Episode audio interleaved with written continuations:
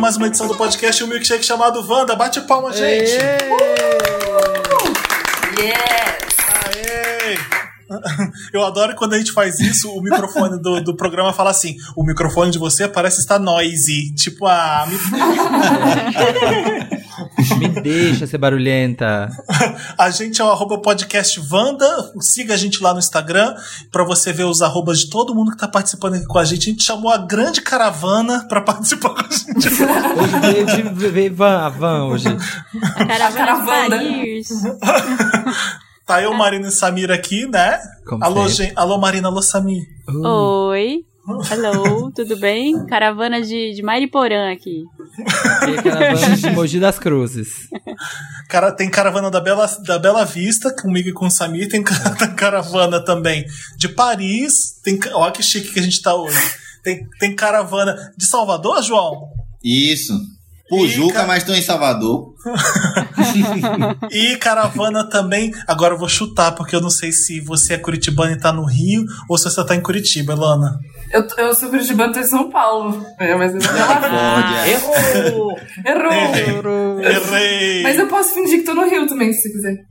Não sei, eu sempre que eu penso em artista de música, eu imagino eles no Rio, no- na, na Barra da Tijuca. Por isso que eu imaginei você. Lá na praia fazendo podcast. tô mentindo? Tô mentindo? Não tô. Mas Ah, sejam eu- bem-vindos. Bem Obrigada. lugar do Brasil tá legal agora mesmo, então tá tudo bem. Exatamente. Aqui em Salvador, o povo tá indo pra rua, né? Pra barra, parecendo um bocado de maluco.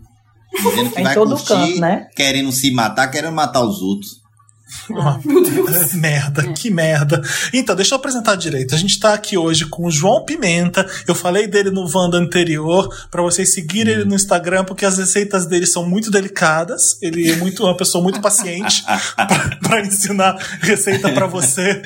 Eu amei. Mas me conta, você é humorista há há quanto tempo já, o, João? Eu comecei, eu saí, eu fiz uma peregrinação religiosa, aí eu desisti, né? Porque não dá certo a religião, tem que acabar todas, menos as afro. E aí o que acontece? Gosto desse posicionamento. O que acontece? É, eu saí da igreja, né? E aí entrei no projeto social em 2006. E aí eu comecei a fazer umas paradas com rap e tal, com teatro, não sei o quê. Aí quando foi em 2011 eu já era funcionário desse projeto, né? E aí a- o desemprego bateu a minha porta me chamando.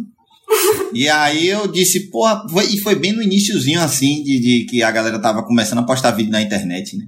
Aí eu tinha uns textos de, de, de peça e tal, eu comecei a jogar na internet, pegava uma câmera lá na mão um, de um parceiro, era um personagem que eu fazia chamado Pé de Pranta, que eu desmistificava todos os estereótipos aí do favelado, né? E aí eu pegava, eu não tinha nem a roupa, eu pegava a roupa na mão do traficante lá da rua. Recurso. e era tenso, era tenso, mas deu tudo certo aí. Esse personagem eu fiz durante muito tempo, vou até voltar a fazer. Aí Eu comecei vi a que o fazer pé de planta vai voltar, né? É vai isso, aí comecei a fazer, aí parei ele há quatro anos, aí comecei a fazer umas fitas com jogos, com dublagem, aí agora esse Pão. negócio com comida, com pão, é. e aí eu fico nessa, né? Eu sou comediante, roteirista, humorista, e ainda tem esse lance, né, de que tipo assim, é, a, a internet é cruel, né? Que o cara pode ser formado e a porra toda, mas se ele ficar conhecido porque fez um pão, ele tá fudido. É? Ontem, pelo pão e eu pelo eu, ontem eu tava falando, é isso, ontem eu tava falando sobre isso, né, no, no Facebook, que o pessoal olha pra pessoa assim e diz assim, e, e fica falando comigo como se eu não tivesse onde cair morto, tá ligado? Hoje eu tenho, gente, graças a Deus.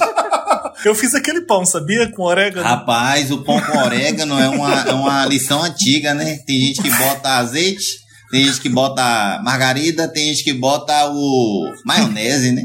Naquele Bom. pão. Mas e o, povo- o povo reclamou que gastar o gás pra, pra, pra, pra queimar um pão, né?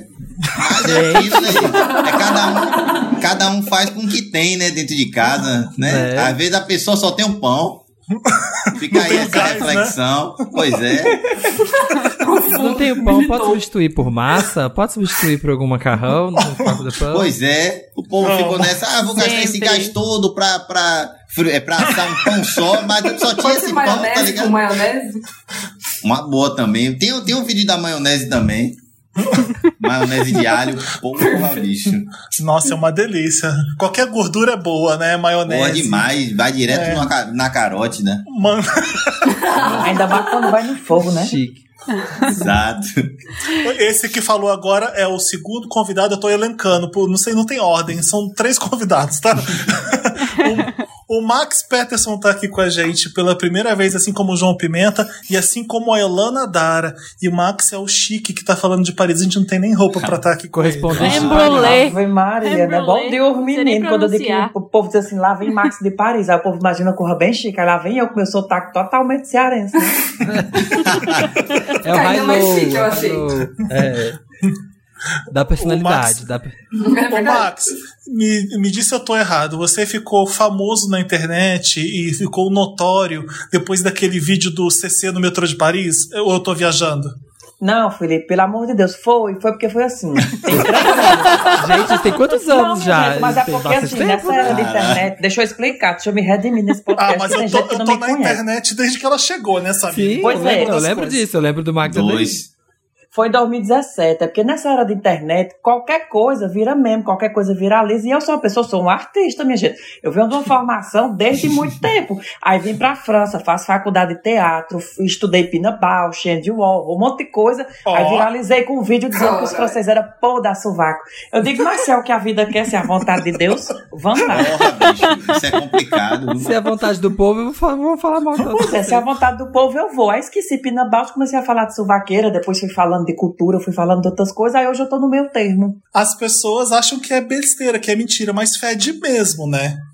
Demais, homem, tu é doido. Eu digo, olha, só reclamou de meu vídeo. Quem nunca veio em Paris? Porque quem veio agradeceu. Porque Eu tenho um identificou amigo que total. no início da quarentena aí do coronavírus, ele tava vivendo com um francês lá na Irlanda e os relatos são macabros. Só queria deixar esse, isso aqui exposto. Conta um relato pra gente, João. Hum, É Ele dizia que o cara, eu só via isso em filme, eu achava que não existia isso não. O cara chegava todo sujo. E aí eu lembrei de Pulp Fiction, que Bruce Willis faz bem isso. Deu um gatilho na hora, até assisti Pulp Fiction sábado, lembrei disso. O cara chegava todo sujo e dormia sujo. Malhava da rua, chegava da rua e dormia sujo. Ai, que gostoso. até de, até de tênis, de tudo. E ele tirava fotos, fazia vídeos em português, porque o cara não entendia português. Só que aí o cara, o cara começou a perceber que ele estava falando dele, né? Mas aí fica aí essa, esse caso exposto aí. Não vou dizer o nome do meu amigo, né? É, Não, deixa não, mas assim é verdade, viu?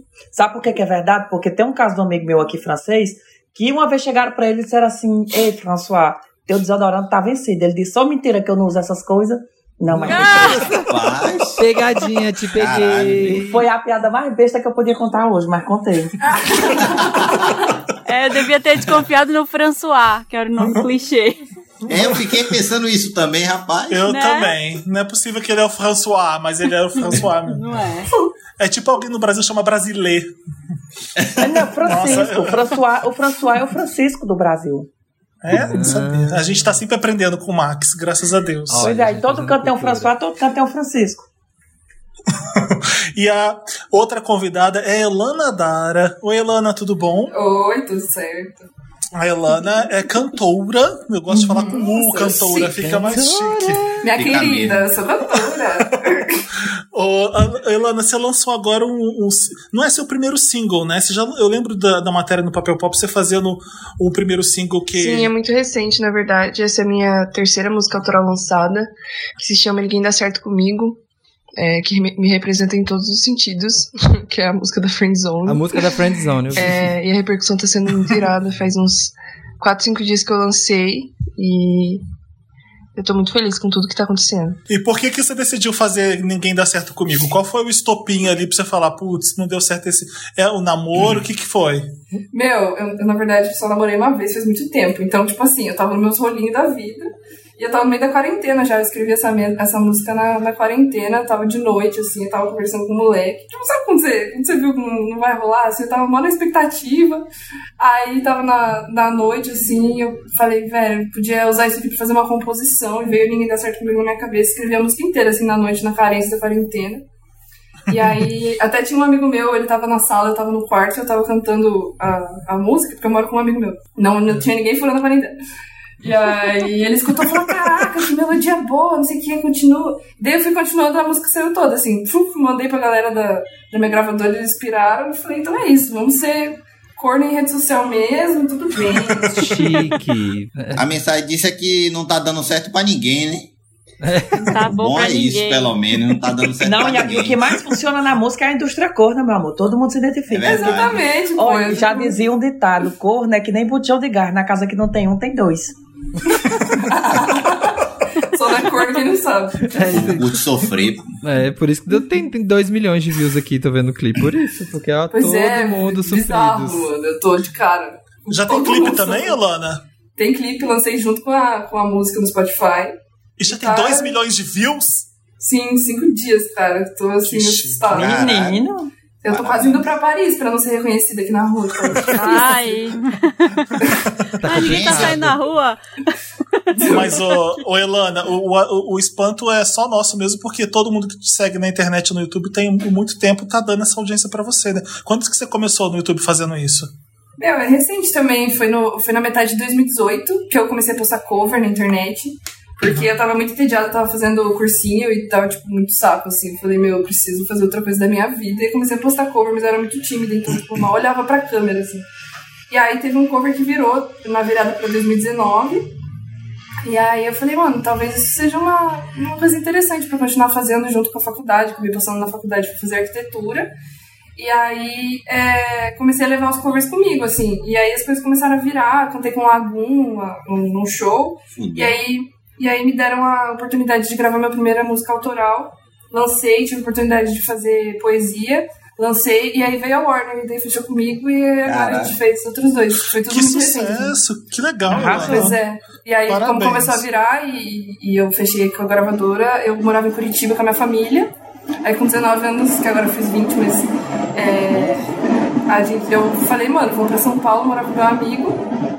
E eu vim pra cá, assim, tô na, na loucura da vida no- na quarentena. Eu me mudei logo na quarentena. Achei que ia ter alto rolê, mas eu vou fazer. Nossa, Tomei na. o início de um sonho, por enquanto Deu deu, tudo tudo errado. errado. Daqui a, pouco, daqui a pouco dá certo. Ô, João, o que, que é o Vatapá Comedy Club? O que eu não Ah, conheço. o Vatapá Comedy Club é um grupo que eu tenho de stand-up comedy. Com mais Ah. três humoristas daqui: Thiago Banha, Matheus Buente e Jorda Matheus. Eu adoro. E- Quem... E a Fala. gente, tem, a gente faz a- a- as paradas aqui, né? Faz não, né? Que agora ninguém tá fazendo nada. E aí a gente tá em casa esses tempos, produzindo e tal, mas a gente tem um show aqui chamado Bloco de Notas, que a gente faz o, o- só piada inédita, todo, toda, toda semana piada inédita.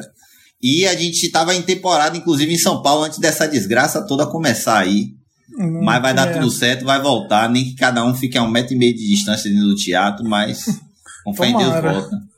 Eu- eu- deixa eu te contar, eu tava falando com a minha irmã na internet, mostrando ela me xingando por causa da minha receita de cheesecake, numa Uhum. delicadeza que carioca normalmente tem, e a gente se trata muito delicado assim, ah, vai se Ah, tomar, tomar no teu cu.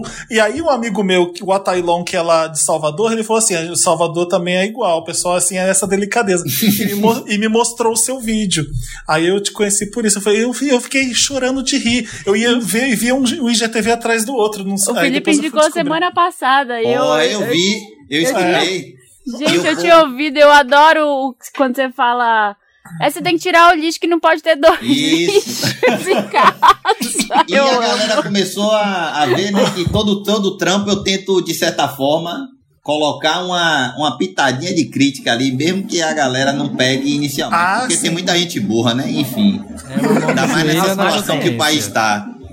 E aí o que acontece? Nesses vídeos aí eu comecei a falar mal dos caras, tá ligado? Dos caras que não faz nada em casa, que a mãe sustenta, que não faz nada pra ajudar o marido, sacou? O, o marido, no caso, que não faz nada pra ajudar a esposa. Porque essa divisão de tarefas não existe e o cara não procura saber de porra nenhuma, sacou? A gente vive numa sociedade tão bizarra que o cara tem receio de lavar o próprio chicote, tá ligado? O próprio cu, o cara não lava. Chicote. Que ele tem, ele, ele tem um bagulho com a masculinidade que ninguém liga, tá ligado? Ele Ai, tem uma pai. masculinidade que só ele liga, Frágil. ninguém liga. Aí precisa. Zico tá aparecendo no, no, no- na, na publicidade com um sabão dizendo jogue, jogue limpo com seu parceiro, que é a parte da frente e a parte de trás, né? Gente, Sacou? tem Porque o isso, cara- tem isso. Porque o homem hétero, ele não tem o. o- o- o- não tem nem o decoro de querer se assear, porque ele acha que vai acabar com a masculinidade dele e ninguém liga pra isso, tá ligado? Vai sair E aí eu, sabão, comecei né? a, aí eu comecei a xingar os caras, comecei a xingar os caras e tal. E os próprios caras compartilham pra mostrar como eles são burros, né? Os próprios caras compartilham pra outros amigos, eu xingando eles, eu respondo os caras xingando nos comentários. aí teve um cara que falou assim: grava um vídeo aí falando pras mulheres. Eu falei, minha gente, as mulheres já faz tudo isso aí que vocês fazem há muito tempo. Você não entendeu Exato. nada do vídeo, tá ligado? A gente já cansou de falar de freada em cueca, isso é uma coisa do homem. Como assim ter freada de, de cocô? Rapaz. Não, não pode, tá errado. Eu isso. contei até uma- é uma- um relato sobre isso numa outra situação que eu passei semana passada, que um amigo meu, né, não vou citar o nome dele, ele foi para um encontro com uma menina, ele, meu irmão e duas meninas, né, e chama Duque aqui. E aí o que aconteceu? Quando chegou lá, ele foi pra lá pra, pra fazer os atos sexuais. Na hora que ele abaixou a- as partes dele, tava lá aquela freada de bicicleta parecendo um Ah! no meio de uma farofa. E aí o desfecho, da o desfecho da história foi o seguinte: a menina falou assim, que menino imundo, e acabou o encontro neste momento para os dois casais. Palmas E eu pra tenho, ela. eu tenho até um show, eu tenho até um show que eu falo sobre isso. Sobre o cara que não tem higiene, tá ligado? Porque ele acha que vai ferir uma masculinidade que ninguém liga, só ele. Eu não sei que mundo esse, esse pessoal vive, não. O, o, o, o João, o seu Pimenta TV é seu canal no YouTube, né? Que você põe Isso. todos os vídeos. Isso, Legal. nove anos. Aí lá tem um bocado de coisa, xingando homem hétero, xingando racista, xingando. Ótimo. Botando xingando o governo, tem um bocado de coisa. Aí o povo fala, ah, não pode ser assim, eu vá se fuder e acabou. Segue a vida. Então, pra seguir você no YouTube é o Seu Pimenta TV, o Instagram é Ju- João Seu Pimenta, não é isso? Isso, isso. Legal. Voltei, eu botei uma presença forte no Instagram agora, né? Porque os jovens estão tudo no Instagram. Os jovens estão. Quantos anos você tem, João? E agora o TikTok, né? Que eu não Eu chego lá e não entendo nada. Eu Ah, também. normal. TikTok eu tô lá só de Você é uma grande incógnita no TikTok, na moral. Porra, maluquice da porra, parece aquela série Dark. Ah, é, mas se tu fizer um pão no TikTok, eu acho que aquele negócio pode dar certo. É isso, eu vou começar a Um vídeo postar essa porra. cozinhando. Tu pode pegar os próprios vídeos e colocar no TikTok, os que já estão no Insta. Eu tenho preguiça de, de, de ficar postando. Mas tu sabe que se tu não colocar, o povo vai lá e coloca. Sabe por quê? É isso. Porque tem um vídeo meu que viralizou e botaram no TikTok sem ser na minha conta e É o vídeo isso. tá lá bombando. O povo é. refazendo e, não, e não tem meu nome. É, então ótimo. antecipar. Ô, Max, é. Oi. da onde você é do Ceará? Eu sou do Cariri cearense. Porque eu falo Cariri. Cariri, na verdade, minha cidade é Farias Brito. Só que é tão pequena que ninguém conhece. Aí eu falo Cariri, porque tem Juazeiro do Norte, tem um crato, Sim. que é aquela área ali do Padre Cícero. Pois pronto, eu sou de lá. Sou do interior do interior. Aí já é divisa Cara. com Pernambuco. Por isso que meu sotaque é mais puxado que o de Fortaleza. E, e qual foi o maior choque que você sentiu em, em- em Paris? Porque é diferente, a Europa tem todas as peculiaridades, mas o que, que é o Paris? O que, que de Paris você achou de diferente quando você chegou? Rapaz, eu, eu acho assim, por incrível que pareça, se existe reencarnação, eu acho que eu vivi numa, aqui numa, numa reencarnação passada, porque a única coisa que me chocou da cidade foi a Torre Eiffel. E a Torre Eiffel ela tem 130 anos, então é uma coisa bem recente. O resto, tudo que era, que era centenário de muito tempo, parecia que eu já tinha vivido há muito tempo. Eu andava aqui super Cara. de boa, me adaptei com a cidade super rápido. E o que me choca mesmo é, é- é- são hábitos culturais, como coisas ligadas ao inverno, coisas ligadas à higiene. Isso me choca mais do que a própria cidade si. Eu me acostumei a ter, a ter os dois lados da minha vida, que é o lado Max em Paris, que pode estar amanhã numa Fashion Week, e o Max que está no Crato e pode estar andando de mototáxi do- sem camisa ou descalço, eu sou essas duas pessoas, entendeu? Ah, que legal, que legal. Como é que é seu canal no YouTube pro pessoal seguir você lá? É meu nome mesmo, Max Peterson Monteiro. Só faltou botar meu RG lá. Do mesmo jeito que eu escrevo no Instagram, eu escrevo. Foi, foi não, foi porque a conta já existia, né? Que eu, que eu tinha a conta antiga. E aí eu tava o nome completo. Aí quando o, o meu vídeo viralizou, o pessoal começou a seguir lá. O YouTube não deixou eu deixar só Max Peterson, aí ficou Max Peterson Monteiro. Mas se você ficar com dúvida do meu nome, se você botar assim, Calor de Paris, Catinga de Sovaco, aparece meu vídeo. Aí você me Ah, o. Catinga ficou o nome, Bom né? Imagina demais, quando a pessoa vira, tipo assim, moção vira. Mas o- olha, no meu canal não é, não é só Catinga, não, viu? A ideia do meu canal é realmente. Porque assim, quem me segue Isso no é Instagram Caatinga. só me vê eu mangando do povo, eu rindo da cara das pessoas. Mas no meu YouTube eu, tra eu tento trazer conteúdo dentro desse universo humorístico cearense. Então eu falo desde a Revolução Francesa, a dicas de francês, a história da arte, só que nesse estilo é humor escrachado. Aí funciona porque tem gente que vai só pra rir, tem gente que vai pela história, tem gente que vai pelos dois, e acaba que ambas as partes saem contentes lá. E como é que você tá com o francês? Aprendeu direito? Ah bah oui, je parle français très bien, ça fait 5 ans que j'habite en France. São quase seis anos, meu amor, de França. É, Aqui claro, mas olha, eu recebi um e-mail de uma menina falando o que, que ela faz, porque ela não sabe mais o que, que acontece, porque ela tá morando faz quatro anos em Londres, mas ela só anda com brasileiro, ela não aprendeu a falar inglês ainda. Eu falei, garota, Não, não pode. Eu, eu aprendi rápido porque minha faculdade é toda em francês. Então, é- são aulas de, de três, quatro horas de aula de sem parar em francês. Quando eu trabalhava no comércio antes, eu falava ou em francês ou em inglês com as pessoas. E aí acaba que eu vivia dentro do francês. Hoje, a língua francesa para mim é igual ao português. Eu falo Legal. isso, né, não é, me, não é me, me amostrando, não. Mas do jeito que eu escuto em português, eu escuto em francês. Eu, eu não penso, entendeu? Eu só tenho, só tenho eh, erros se eu estiver falando com vocês aqui em português e uma pessoa vier e falar em francês. Aí eu não entendo. Eu tenho e que mudar o disco. francês, Max? Tenho, Tenho! Tenho, tenho. Tenho. Ajuda, né? Ajuda muito mais a aprender quando você tá namorando a pessoa da língua. Inclusive palavras que você não aprende na escola, né, meu filho? É, Legal. palavra Tem coisa que só a vida mostra. Eu vi um vídeo que você tava queimando o dedo com alguma coisa que você tava cozinhando. O que, que era isso? Não, esse vídeo, inclusive esse vídeo voltou a viralizar na internet, tá com umas duas semanas. Menino, foi porque a- eu tenho um quadro no meu YouTube que eu faço imitando Ana Maria Braga, que o nome do quadro é Comendo e Aprendendo. E aí eu faço ao vivo receitas francesas e a ideia é cozinhar uma besteira, mas conversar com o público, oferecer um conteúdo para não fazer só aquela live que eu fico respondendo Ah, pouco. foi, o, foi um creme brulee, não foi isso com maçarico? Pronto, aí eu fui fazer uma live do creme brulee e aí quando eu tava fazendo ao vivo, era a minha primeira live no meu canal, minha gente. Tinha 1.200 pessoas conectadas, o que já era enorme. Aí o, o menino que fazia a direção do vídeo, ele falava pra mim, Max, a live tem que acabar, porque é, os aparelhos já estão descarregando, a gente tá ficando sem memória e a audiência tá caindo, você tem que encerrar a live agora. E aí eu com aquela colher, aquela coisa, não sei o quê, aí eu fui naquela rapidez, fui pá, queimei a boca com a colher, porque eu peguei um maçarico quente e joguei em cima da colher antes de botar a colher na boca. Aí esse vídeo, o vídeo em si inteiro tem uma hora, uma hora e dez. Aí, tipo assim, o vídeo inteiro eu acho que tem umas 100 mil, 200 mil visualizações. A parte que eu queimei minha boca já passou de 3, 4 milhões, porque o povo gosta de ver o Esse sofrimento. vídeo é bom demais, pô. Isso. É isso que o povo Ó, quer. o João já conhece também, ó. Eu conheço, Mas pô, é. eu conheço ele, pô. Já eu assisto. O Esse povo me vídeo é chama bom de boquinha demais. brulê. É um bom E como é que fala? drag ou de e como é que fala? A e boquinha é brulê, pronúncia- pois é. Qual que é a pronúncia certa de creme brulee, ô, Max? Qual que é o quê? A pronúncia certa de creme brulee pra gente. Eu vou falar do meu jeito, né? Não sei se tá certo. É creme brulê. Ah, tá fácil. Eu pensei que tivesse brulé, alguma coisa assim. mas Não, é, beleza. é creme brulee. É, é- é- o- é só no creme que você dá o, o, o- o- a, a quebradinha, né? Creme, Arranhada. como fosse, é, o- é como fosse escarrar. Legal. Caralho.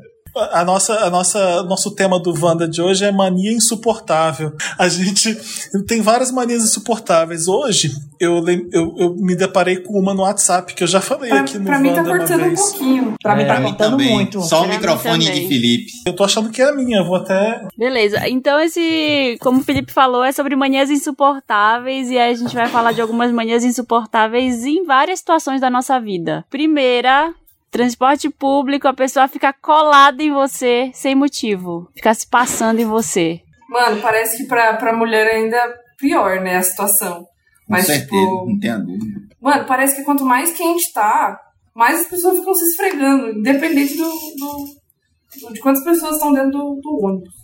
Às vezes acontece de estar lotado, né? Tá todo mundo próximo, e aí vaga e a pessoa não sai. A pessoa, o lugar que ela ficou ali encoxando em você, ela fica depois, né?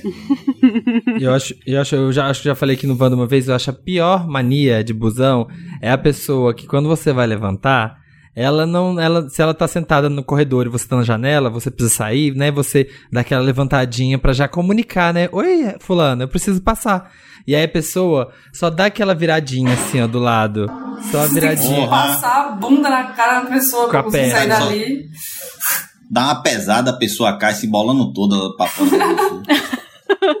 Que raiva. Falo, minha filha, sai daí, não custa nada. Menino, tem uma coisa no ônibus, é, ônibus, metrô, que eu fico com ódio, que é a famosa tartaruga ninja. Não sei se eu falando assim, vocês identificam.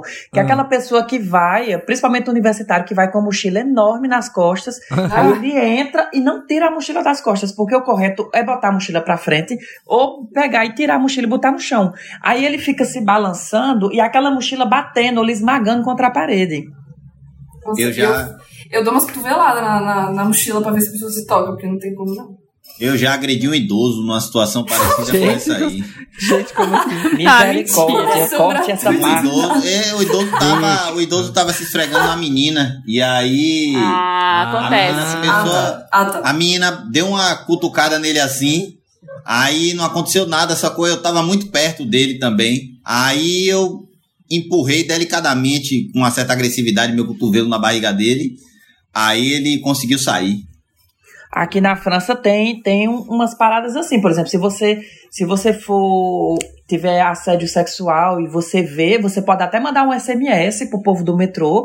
Você diz qual é o vagão que você tá, qual é a estação que você vai passar e entra uma ruma de segurança. É foda isso aí, velho. Porque é um bagulho que, enfim, né, velho? Tem tanto se fala sobre, tanto se mostra casos, né? Porque agora com a internet é, os casos estão sendo mostrados, né? Eles sempre aconteceram, mas com a internet o povo tem exposto mais, mas porra, to- se repete, tá ligado? Em qualquer lugar do mundo.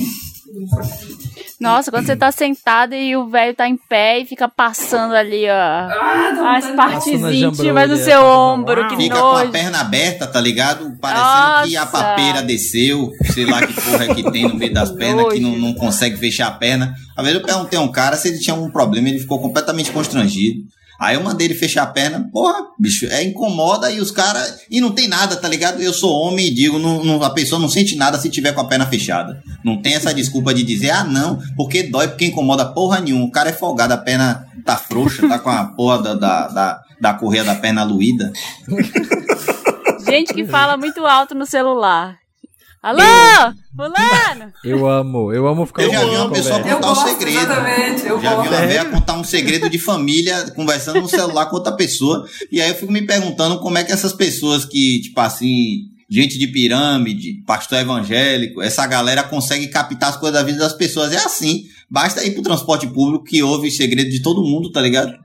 Eu parei, eu parei de falar no telefone por isso. Porque eu sou aquela pessoa que grita dentro do ônibus, porque eu já falo alto. E aí, quando a pessoa liga pra mim, eu, eu sou que nem aquela pessoa antiga da internet que fala na webcam gritando, porque acha que a outra pessoa não vai escutar. Fala no telefone gritando. Então, quando eu tô no ônibus, que a pessoa me liga, eu já falo, ó, eu tô no ônibus, depois eu ligo pra tu, porque eu já sei que eu vou falar gritando. Eu morro de vergonha, eu não consigo falar em ônibus assim, porque falar, ai, Eu sabe, também. você sente que todo mundo tá te ouvindo, tá, Eu não gosto tá nem de atender telefonema. Eu vejo que tem uma pessoa me ligando, eu já fico puto. Eu falo, porra, bicho, por que tá me ligando? Por que não manda é uma isso, mensagem? Ou Eu então, fiquei- você tá de, ou então você tá de boa, a pessoa só fala, sei lá, boa tarde, ou boa noite, ou oi, e não diz a porra que quer falar na mensagem, tá? não escreve, tá ligado? Do que se trata a mensagem. Quer que você responda primeiro oi, parecendo que tá pessoalmente. E no Eu celular pa- a pessoa já pode mandar o assunto todo, né? Eu passei muita vergonha no ano. Eu fui viajar pro Japão, ano retrasado. E lá eles são muito silenciosos. Tem um milhão de pessoas andando na rua e tá um silêncio, assim. Não tem ninguém falando alto. Ah, E a gente aqui no Brasil anda. Ah, falando áudio, né? Mandando alô, fulano, fulano", mandando aquele áudio no WhatsApp. E, e aí toda vez eu ficava mandando áudio. E as pessoas me olhando assim, do tipo, que vergonha, o que, que ela tá fazendo? Mandando áudio. Ninguém manda áudio lá. Menina, nem te conto, tô aqui no Japão, tô aqui em Tóquio, nossa, tá uma barulheira. Não, e eu, eu trabalho com guia aqui em Paris, né? Eu, eu, eu recepciono as pessoas, os grupos, e, e guio elas aqui em Paris nos pontos turísticos, e é sempre brasileiro. Menino, eu já tenho o costume de chegar em certos pontos, olhar para o pessoal e dizer assim, gente, aqui não pode fazer barulho, não pode falar de jeito nenhum, porque eu sei que o grupo que mais chama atenção é o grupo de brasileiros. Menina, você, você reconhece de longe pela forma como eles falam, porque todo mundo fala alto. Ou tá com a camisa de time, né? Ou tá com é a camisa de time, ou tá com a bandeira do estado, da cidade. representando, Eu representando. tenho um grupo de amigos que estavam na Alemanha no 7x1. No dia do 7x1, que o Brasil perdeu. Os amigos Muito bom. brasileiros. E aí, Eu passando. voltei, eu voltei, desculpa. Opa, entra aí que a gente tá falando de humilhação, de, de vergonhas no transporte público, já emendou outra história. Eu sei, Marina, eu tava ouvindo faz uns 10 minutos, o microfone tava mutado, eu tava falando sozinho, todo mundo me ignorando, mas é que o Meu microfone Deus. tava. A burra, cuidado com a burra. Que desespero. Eu tô aqui, ô Max, mas os italianos também fazem barulho, né? E o Max nada de me responder. Eu tava ali escutando, é porque eu tava fingindo que não, não tô brincando. Meu Deus. Eu tava, eu, não, eu tava ignorando, você não tava mutado, não. A gente estava te Não, ignorando. mas, mas quem ganha, Max? O italiano ou o brasileiro no barulho? сегодня. Não, são coisas diferentes. Olha, o- a Itália migrou, migrou pro Brasil um tempo, entendeu? Então, tipo assim, tem toda uma influência brasileira, é uma mistura de tudo. Então, a gente pega tudo que tem dos outros países, sempre vai ter uma identificação com o povo brasileiro. O brasileiro é muito acanaiado, como a gente diz no Ceará. É o povo, acanaiado é o povo que, que é muito, tudo é muito, sabe? Se for falar, fala muito alto, se for gritar, grita muito alto, se for Você correr, vai corre. Muito. Pois é, o, o italiano ele é estressado, assim, ele é sem paciência. Por exemplo, você vem aqui para um, pra um, pra um quiosque italiano, não vou dizer restaurante, mas um quiosque que vende sanduíche, se o italiano se irmar que ele vai fechar, ele manda você sair e fecha. Tá entendendo? Ele diz, olha, sai que eu vou fechar agora. E ele sai e fecha. Então, é tipo assim, o italiano eu acho muito pavio curto. Ele é, ele é bruto. Já o, ce- o cearense, o, o brasileiro, não. É a coisa mais. É, é, é acanaiada, entendeu? É exagerada. A canaiada é ótimo. Eu adorei isso. Que a gente se preocupa, né? A gente se preocupa com o outro. A gente não vai fazer isso. Se tiver alguém aqui, ô, com licença, a gente vai ficar meio É assim, isso. preocupado, né? Ah, já aconteceu Hum. de vocês dormirem, de estar com alguém do lado no metrô, no ônibus, e a pessoa dormir e apoiar no seu ombro e, e Eu aquela logo. Eu sou essa pessoa que Eu acordo dorme logo a e apoia. Eu acordo também. logo, eu digo, olha, aqui, né, acorde, viu que acorde que não é pra ficar encostando em mim, não, acorde. Acordo logo a pessoa. Não, comigo nunca aconteceu. Não, acontece no avião, né? Que quando a gente viaja da econômica, chega uma hora da noite nos voos noturnos, que tá todo mundo se abraçando, fingindo que não tá vendo, mas tá todo mundo adorando porque é a posição confortável que tem, né? Amo. Sim, fingindo. Nossa, mas eu voltava sempre da faculdade de, de noite, no transporte público, e, mano, quando eu conseguia uma cadeirinha, era certo, eu sentava e dormia. E daí dava aquela chacoalhada, aquele tranco assim, você acordava no susto, tava tipo o Ah, ônibus você era que olhando. apoiava. É, eu sou a que morre no ônibus. Você é que escora nas pessoas. Então. Nossa, não tem como. E daí, mas é totalmente sem querer, fico lá babando que nem uma otária. Aí quando eu vejo, tá todo mundo te encarando, tipo, nossa, que ridículo, com a boca abertaça, assim, no meio do negócio. Mas tu tinha, mas tu tinha o sensor né? do ônibus? O sensor do ônibus, que é aquele que quando você, você. que é a capacidade, é uma dádiva, né? De você dormir no ônibus e acordar bem no seu ponto. Na hora do ponto, exatamente, nunca É uma- passa. Nossa, eu dormia Ah, muito, eu benção. dormia muito em ônibus quando trabalha, e pegava ônibus pra trabalhar. E o barulho do motor dava, dava um, um soninho, assim, sabe? Tipo, a, a marca do proletário aqui, ó, mesmo, você ouve aquele barulho. Eu, hum, que soninho gostoso. E uma vez tiraram foto e me mandaram por DM. Oi, Samir do Banda, aqui, ó, vi você dormir no ônibus. E me mandou a foto dele Ai, dormindo encostado no parada, vidro. essa parada, Com a boca aberta, assim, horroroso. Eu- essa eu- parada do sono em transporte. Tem um documentário até que tinha um tempo atrás no, no, nos streaming aí, falando do, da, dos bebês, né? Que quando o carro tá com um movimento uniforme de chacoalhar e a pessoa tá dentro, é como se ela ativa- ativasse uma memória de quando era o feto dentro da mãe, tá ligado? Do Nossa, eu tava lá. na barriga da minha mãe, eu tava dentro do E internet. aí, depois que eu vi isso, eu falei, caralho, velho, tudo faz sentido, porque do nada a pessoa dorme, tá ligado? A pessoa tá ligadaça aqui, aí o buzu começa a ficar numa tremedeira assim legal, a pessoa fala, porra, eu vou dormir, velho, é aqui mesmo. E aí apaga. É, Eu sou essa pessoa também. Nossa, eu dormi sempre, eu pagava. Até a gente era ninado. A, a, a- a- ninar a criança no colo é ficar chacoalhando a criança. É isso. Aí, pessoa que tiver um problema com a criança assim, isso é sério mesmo, que tiver condições, né, dá um rolé de carro, de buzu, pra criança dormir. É, no, nesse documentário até mostra um cara dando rolé de carro e o guri no fundo, né? Provavelmente só fez muito. aquilo pra gravar, mas Tenho várias amigas que só conseguem fazer o filho dormir andando de carro ou indo fazer, balançando Nossa. assim a criança. Tem gente que sai pra dar uma volta no quarteirão porque a criança não dorme em casa, só no carro. Deus me É livre. inferno. Nossa! É um É isso aí, inferno. o, o meio ambiente agradece, o meio ambiente adora. Bota ele deitado assim quando for lavar roupa em cima de um lençol e em cima da máquina de lavar. A máquina de lavar meio vazia. E aí ela fica ali só. Só não pode botar dentro, né? Tem que tomar cuidado, não pode pôr água, né? Só põe, põe É isso, só Ah, põe, põe a também, bota roupa. lá dentro. Só põe a roupa e a criança. É isso. Gente, a criança vai em cima, não é dentro. É isso, é em cima, pô. Um lençol em cima na máquina de Centrifugando lavar. a criança. A, a minha, a minha iria dentro, por isso que eu não vou ser pai. Eu já tava escolhendo aqui meu alvejante. coisa. É por isso que tem, ó. Quando eu tava grávida, eu fiquei. Será que eu compro? Tem um negócio que é. Parece um, um, sei lá, um planetário, assim. É uma cadeira que fica no meio dos negócios de. Umas hastes, assim. Aquelas hastes balançam, giram a criança automaticamente. Ninguém precisa ficar segurando. Já viu isso? É Eu uma fortuna. França, é, é muito. Black Ah, Mirror. a, bicha, a bicha tem uma vibração que simula até o batimento cardíaco É da mãe. isso. É um Sim. milhão de reais essa cadeira. É, eu não comprei. eu um Aí, meu amor, uma dica que eu lhe dou, uma dica que eu lhe dou super cearense, super nordestina, é a rede. Mulher, a rede, você É. balança o menino, a bicha fica cinco horas ali balançando sozinha, a criança dorme o dia todo. Substitui vomita. tudo isso. É é. isso. Às vezes um aparelho desse aí a criança usa duas vezes, acabou. Não quer usar mais. Começa a dar A chilique, rede ela usa espírito. até a, a idade adulta. É que a criança tem isso. Se a criança vê um espírito no brinquedo, minha filha, já era. Ela não, ela não encosta mais. Por isso que é bom É, que tem eu- criança em casa, tem um gato.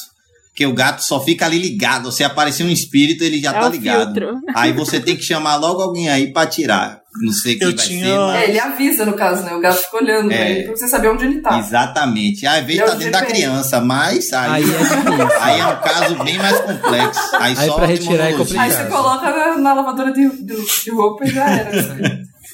Eu tinha medo do boneco do fofão que eu tinha. Eu jurava que ele era demoníaco. Deus é mais, velho. Agora o boneco do fofão foi uma laranjada danada, como a gente chama aqui, né? Porque ele foi vendido com um suporte mal acabado, que ficava pontudo, e a, e a, a fábrica deve ter pensado assim, poxa, vamos botar ele no mercado e não vamos conferir, ninguém vai conferir isso. É. Só que aí, meu amigo, o povo começou a abrir o boneco e via que o formato mal acabado tava no formato de uma estaca. Aí começou a agonia. Fofão é do Felipe, diabo, é você- do diabo. Você, você, você- o que é que você fez com seu boneco do fofão? Você queimou, você rasgou, você guardou? Eu- todo mundo que tem uma história. Eu tenho que perguntar pra minha mãe. Eles tiraram do meu quarto, eu não conseguia nem dormir. E foi numa época que, eu, que meus primos mais velhos me colocaram pra ver Poltergeist. E aí eu não Deus conseguia é dormir. mais. Eu Gente, quem passei tem, do- quem tem esse fofão hoje em dia deve valer um milhão de reais, né? O lendário Gente, fofão faca. Ele parece um boneco, parece um saco escrotal, é horrível. É horrível. puxar. O meu foi queimado na grande queima das vizinhas. Elas organizaram uma fogueira pra queimar o fogão, o, fofão, Ah, pra queimar o fofão. A e, queima dos fofões. E foi queimado. Eu lembro de ver essa fogueira ele derretendo. A, a Inquisição horrível, horrível. Daria um ótimo Um filme. funeral. Imagine o filme, agora Zé do Caixão morreu, infelizmente, mas seria um belo nome aí pra poder escrever A esse queima dos roteiro. fofões. A queima dos Exatamente. E antigamente tinha isso, né? Chegava uma pauta do nada num canal de televisão, a pessoa dizia, pronto, tal coisa agora é do diabo, aí as mães começavam a queimar tudo. Tinha. Ah, Aquelas tinha a boneca da Xuxa também, É. João. Você lembra da boneca Sim, da Xuxa sim. também? Que crescia as unhas durante a noite e matava as Sim, crianças. Deus Nossa, é mais. gente. E aí sempre tinha um relato, né, de uma pessoa no interior de não sei da onde, que a filha sumiu. Rapaz, aí chama, Tu sabe chama... que esse negócio de, de, de, de, de capeta, né? Porque, por exemplo, tinha a Xuxa, tinha o negócio do fofão. Eu sou. Minha gente, eu tenho 26 anos. Então eu peguei ainda a época do RBD. Eu era muito fã da RBD. E aí eu tinha os posters, eu tinha o DVD, eu tinha tudo. Aí eu lembro, uma vez eu assisti num programa local lá de Fortaleza. Tava lá João Inácio Show dizendo que Lembro o RBD dele. era pacto com o demônio. Ai, Aí ele pronto. voltando a música Salva-me de trás pra frente, ela dizendo que o mal levava ela. Aí eu lembrei eu olhando pros meus posters dizendo: Meu Deus do céu, não acredito, eu vou ter que queimar. E queimei. Tu acredita? Queimou tudo. Do capeta, vindo dessa cultura toda de fofão. E foi uma época assim, né? Uma década que, os anos 90, 80, 90, né, duas décadas aí, que foi uma série de coisas assim aparecendo ao mesmo tempo, né? Tudo. Aí teve o aí chama Fofão, aí Leite. teve é, os discos ao contrário, aí começou a, a aparecer Padre Quevedo, e aí começou a ir um bocado de lugar, buscar um bocado de diabo. O diabo tá tudo lá quieto, o povo vai mexer pra quê com o diabo que tá quieto lá? Deixa ele lá. Mas tu sabe que até hoje aparece, né? Até hoje o povo diz, dos cantores atuais que são do diabo, só que a diferença é que o povo diz, ah, Lady Gaga é do demônio. Eu digo, tá bom. Isso, É que nem quando o- a pessoa diz que Amém. viu um, um- Judas. Amém. aleluia, Pois é. arrepiei. Eu amo que a pauta tá indo lá pro diabo agora. Vambora. Pois é. É. Coisas vocês- do demônio. A Quando a pauta. gente pensa em mania insuportável em restaurante, o que, que vem a primeira coisa na cabeça de vocês? A pessoa que bota o purê de batata agarrado com o feijão, ou então feijão grudado com macarrão. Se for comer feijão e macarrão ao mesmo tempo, bote separado pelo menos, porque dá agonia ver. Porra, eu gosto de macarrão Eu e feijão junto, é de velho. pôr tudo Eu no como, prato. mas assim, dá agonia ver. Inclusive, quando eu boto, eu, eu, eu boto o feijão com arroz, boto a farinha e boto o macarrão separado no prato, assim, sabe? Pra ele não grudar. O problema é grudar um no outro. Ai, eu amo tudo Ah, misturado, não. esquisito mesmo. Eu ia falar aquela pessoa que. Aquela pessoa muito indecisa que pede todas as opções e depois fica Eu voltando. Fala, você tem, você tem Porra, sorvete de bicho. quê? Aí o cara fala chocolate, baunilha e limão. Hum. Qual que é o primeiro mesmo? Chocolate. Hum. E qual que são os outros? Baunilha e limão. E aí fica meia Ai. hora, só assim, ó. Então, a minha dica pra pessoa que demora pra escolher o cardápio, que eu, já sei o que eu vou comer na semana passada, antes de ir pro restaurante eu já sei. É O isso, velho. É, E aí, a pessoa que não sabe, nunca tá indecisa, você deixa ela morrer sozinha, não ajuda. Ela vai ficar tão sem graça que ela vai acabar escolhendo uma coisa e vai escolher errado, porque essas pessoas sempre escolhem o prato errado. E deixa. Ai, que dó. Pode dar uma. Que horror, se né? Mas é verdade. Eu Fofão. sou essa pessoa que, Se né? você der uma pressa à pessoa, é pior ainda. Se a pessoa já tá toda nesse constrangimento e você fala assim, meu filho, e aí, como é isso aí? Vai demorar Porque até a que hora? pessoa é indecisa, ela já é indecisa. Você fala assim: o que, que você acha que eu devo pedir? O- A massa ou a carne? Fala, ah, o que, que você quer? A ma- Mais a massa ou mais a carne? Ah, Menino, tu sabe que- Aí você que- fica numa discussão pra ajudar, ela não sabe. Então, se vira aí, eu já pedi o meu, eu fico no celular, esqueço, porque eu fico esperando a pessoa se decidir. Queima com fofão. Menino, tu sabe que aqui em Paris tem um negócio que, que acontece comigo. Às vezes acontece com amigos meus e às vezes acontece quando eu tô fazendo guia. Acontece de eu ir nos restaurantes com as pessoas e quando eu faço o guia, na maioria dos casos, o pessoal só fala português. Ah, lá vai Max Peterson traduzir todos os pratos do cardápio Ah, pra pessoa. Tá. Porque assim, raramente eu vou só de restaurante com cliente, mas aí eles desse. Dizem, ah, eu vou te convidar para um almoço. Eu digo, beleza. Aí eu vou. Lá vai eu traduzir todos os pratos. Quando eu termino, ela diz, sim, qual era aquele mesmo que vinha com cenoura? É, Ai, é, meu é, falando. morrer. Que pede Mas aí em Paris, né, Max, deve ter aqueles restaurantes, a maioria, eu acredito, não deve ter um cardápio com mais de duas páginas, né? Aqui, eles dão uma bíblia pra você, aquele, aquela coisa colada, que você faz assim, tem 17 páginas, até você escolher é difícil, né? É verdade. Não, aqui E às quando um restaurante repetida no, no cardápio. Exato. Pra que eu quero 10 variações do- de bife contra filé? Não preciso. O pessoal exagera, sabe? Não dá pra. Reduz. O que me irrita é quando tem, sei lá, tem as opções de suco no cardápio, eu vou com alguém que fala assim, ah, que suco que tem? E aí no cardápio tá escrito que só tem laranja, limão e, sei lá, abacaxi. E a pessoa pergunta pro garçom, e o garçom já revira os olhos. É, e essa coisa de dividir a conta, que ninguém quer fazer o cálculo, mas todo mundo quer pagar o justo. Ai, isso irrita. Como é que é? Eu que- Eu quero saber como é que é em Curitiba, como é que é em Paris e como é que é em Salvador. Porque no Rio eu sei como é que é. É insuportável. A mesa, todo mundo pede uma coisa e aí chega no final e fala assim: eu só comi isso, eu vou pagar isso. E aí todo mundo começa a fazer a própria conta em vez de dividir tudo por igual. É o inferno. Eu Como é acho que é? podre. Quando Porque assim, eu aqui vou um Paris... lugar aqui, eu digo logo pra pessoa pegar a comanda individual. Eu digo, olha, Ah, pegue tá. só que se você não quer dividir nada, pegue sua comanda individual aí e fique quieto. Comanda ajuda nisso, né? Porque aí você já separa. Mas aí uma. é uma- Max, como é que é? Não, a- tem, eu tenho duas vertentes, né? A vertente do Ceará, que é uma vertente mais brasileira, que é tipo assim, eu sou de humanas, eu olho logo para meus amigos e digo, o valor que você disser que eu tenho que pagar, eu pago. Eu nem faço as contas, eu acredito, porque eu tenho preguiça. Eu também, eu também. Pois é, eu digo, se você dissesse é, é 80 reais, eu dou os 80 reais, mesmo sem eu saber se é. É bem fácil de me roubar. Dois E- pastel e uma, uma vitamina. Pois é, e no, no- na França, uma coisa que a gente tem aqui, que às vezes até choca quando alguns amigos meus visitam e vêm e vêm passear, porque a gente tem aquele hábito de dividir a risca, né? Na França, não. É tipo assim, somos quatro pessoas, divide por quatro, entendeu? É Porque é tipo assim.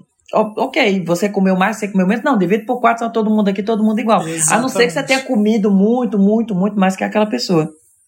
É, aí a pessoa que fez isso e comeu muito mais que todo mundo e pediu sobremesa e ninguém comeu nada, você tem um bom senso de pagar mais, você dá um, um dinheiro a mais, né? Não Ou então, se a pessoa tiver uma condição financeira boa, de pagar a conta toda. Tô falando no caso da Exato. França, viu?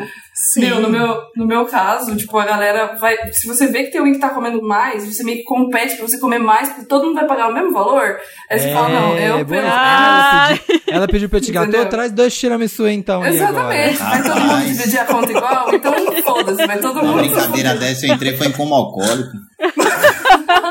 No TCC1 da minha faculdade, bizarro. Eu só lembro que eu bebi cinco doses de cachaça e aí depois acordei com o peito doendo, os caras com um bocado de vídeo lá, meu coração querendo parar. Rapaz, Deus é Que mais. horror!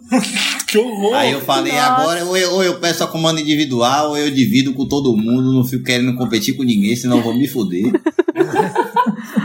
Ou então esse negócio que vocês falaram que é muito rico, né? Você vai. Se alguém muito rico te convida pra ir jantar, ou você vai, sei lá, num, num rolê assim, Eu já falo a logo. pessoa já deixa o cartão na entrada. Já, Ei, tipo, deixa não eu se ver. preocupe. Aqui, sabe o que acontece Chique. comigo? Em Paris, quem já veio em Paris já viu que tudo é caro. Até o barato daqui é caro. Então é tipo assim, eu saio pra comer em restaurante, mas parisiense não vive só de restaurante não, porque não tem dinheiro que aguente aqui. E aí às vezes o pessoal vem pra cá, uns amigos ricos, e diz assim, Max, escolhe um restaurante pra gente ir.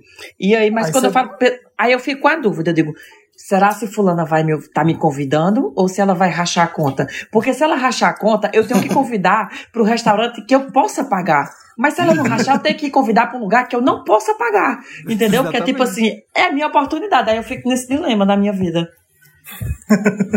Já arriscou um restaurante caro e teve que dividir? Não, graças a Deus não. Toda vida a pessoa me Certeira. convidou e eu me arrependi de não ter levado num lugar melhor. Ah, né? Tipo, ai, droga, por que, eu não pedi naquele outro?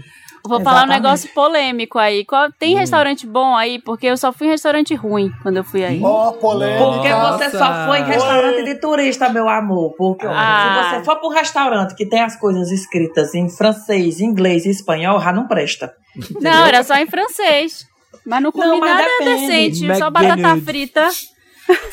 Não, é porque assim, a, a culinária daqui, ou você paga muito caro para comer uma comida de qualidade, ou você vai pagar um valor considerado normal para comer hambúrguer e batata frita, entendeu? É, é muita coisa da França. Ou você paga muito bem, ou você paga muito mal. E aí tem muito aquele local que eu acho que, que São Paulo também deve ter, que o Rio também deve ter, que é tipo, ai, a, a coxinha daqui só é, é- é a melhor que tem, mesmo sendo bem simples o local. O, o, o crepe daqui, então. Paris tem dessas coisas também, que são lugares escondidos que só o povo daqui mesmo que conhece, sabe? não, Nossa, lugarzinho, ninguém dá Ai, nada. é- Você desce uma ruazinha. Mas você vai jantar no lugar das 700 reais a conta e tava ruim. Aí, Exato. aí não Ah, dá. minha filha, Pelo isso daí é o de dilema da minha vida. Por isso que eu não vou muito em restaurante. Um Porque, cara que eu por exemplo- conheço. Fale, foi mal. Não, pode dizer, eu tava enchendo linguiça. Um cara que eu conheço que é, não vou expor ele também, né? Ele tem uma certa cotinha em, em valor agregado aí de dinheiro. Ele foi naquele restaurante daquele cara que joga o sal, tá ligado? Nos Red. Ah, Na do Grécia, né? Joga o sal em cima da carne. Ele foi num que tem em Nova York, se eu não me engano. E ele não sabia, Ah, tá ligado? Não é pra ir nessas coisas também. Ninguém Aí se ligue, ele, ele disse que não sabia. Ele disse que não sabia. Eu falei, meu parceiro, como é que você vai pra um lugar assim e você não pergunta quanto é? Aí ele falou que chegou o cara lá, cortou a carne, não sei o que, deu um pedaço de carne na boca de cada pessoa, deu 2.500 dólares. Meu Deus. De- Aí eu falei, pô, meu parceiro, aí você só pagou de burro, porque como é que você entra num lugar assim, que você não conhece e não pergunta quanto é? Não, não. Aí eu entregava falei- logo meu passaporte. É isso. Aí depois eu falei pra ele, mas aí é bem feito pra você que você, é- você tem dinheiro.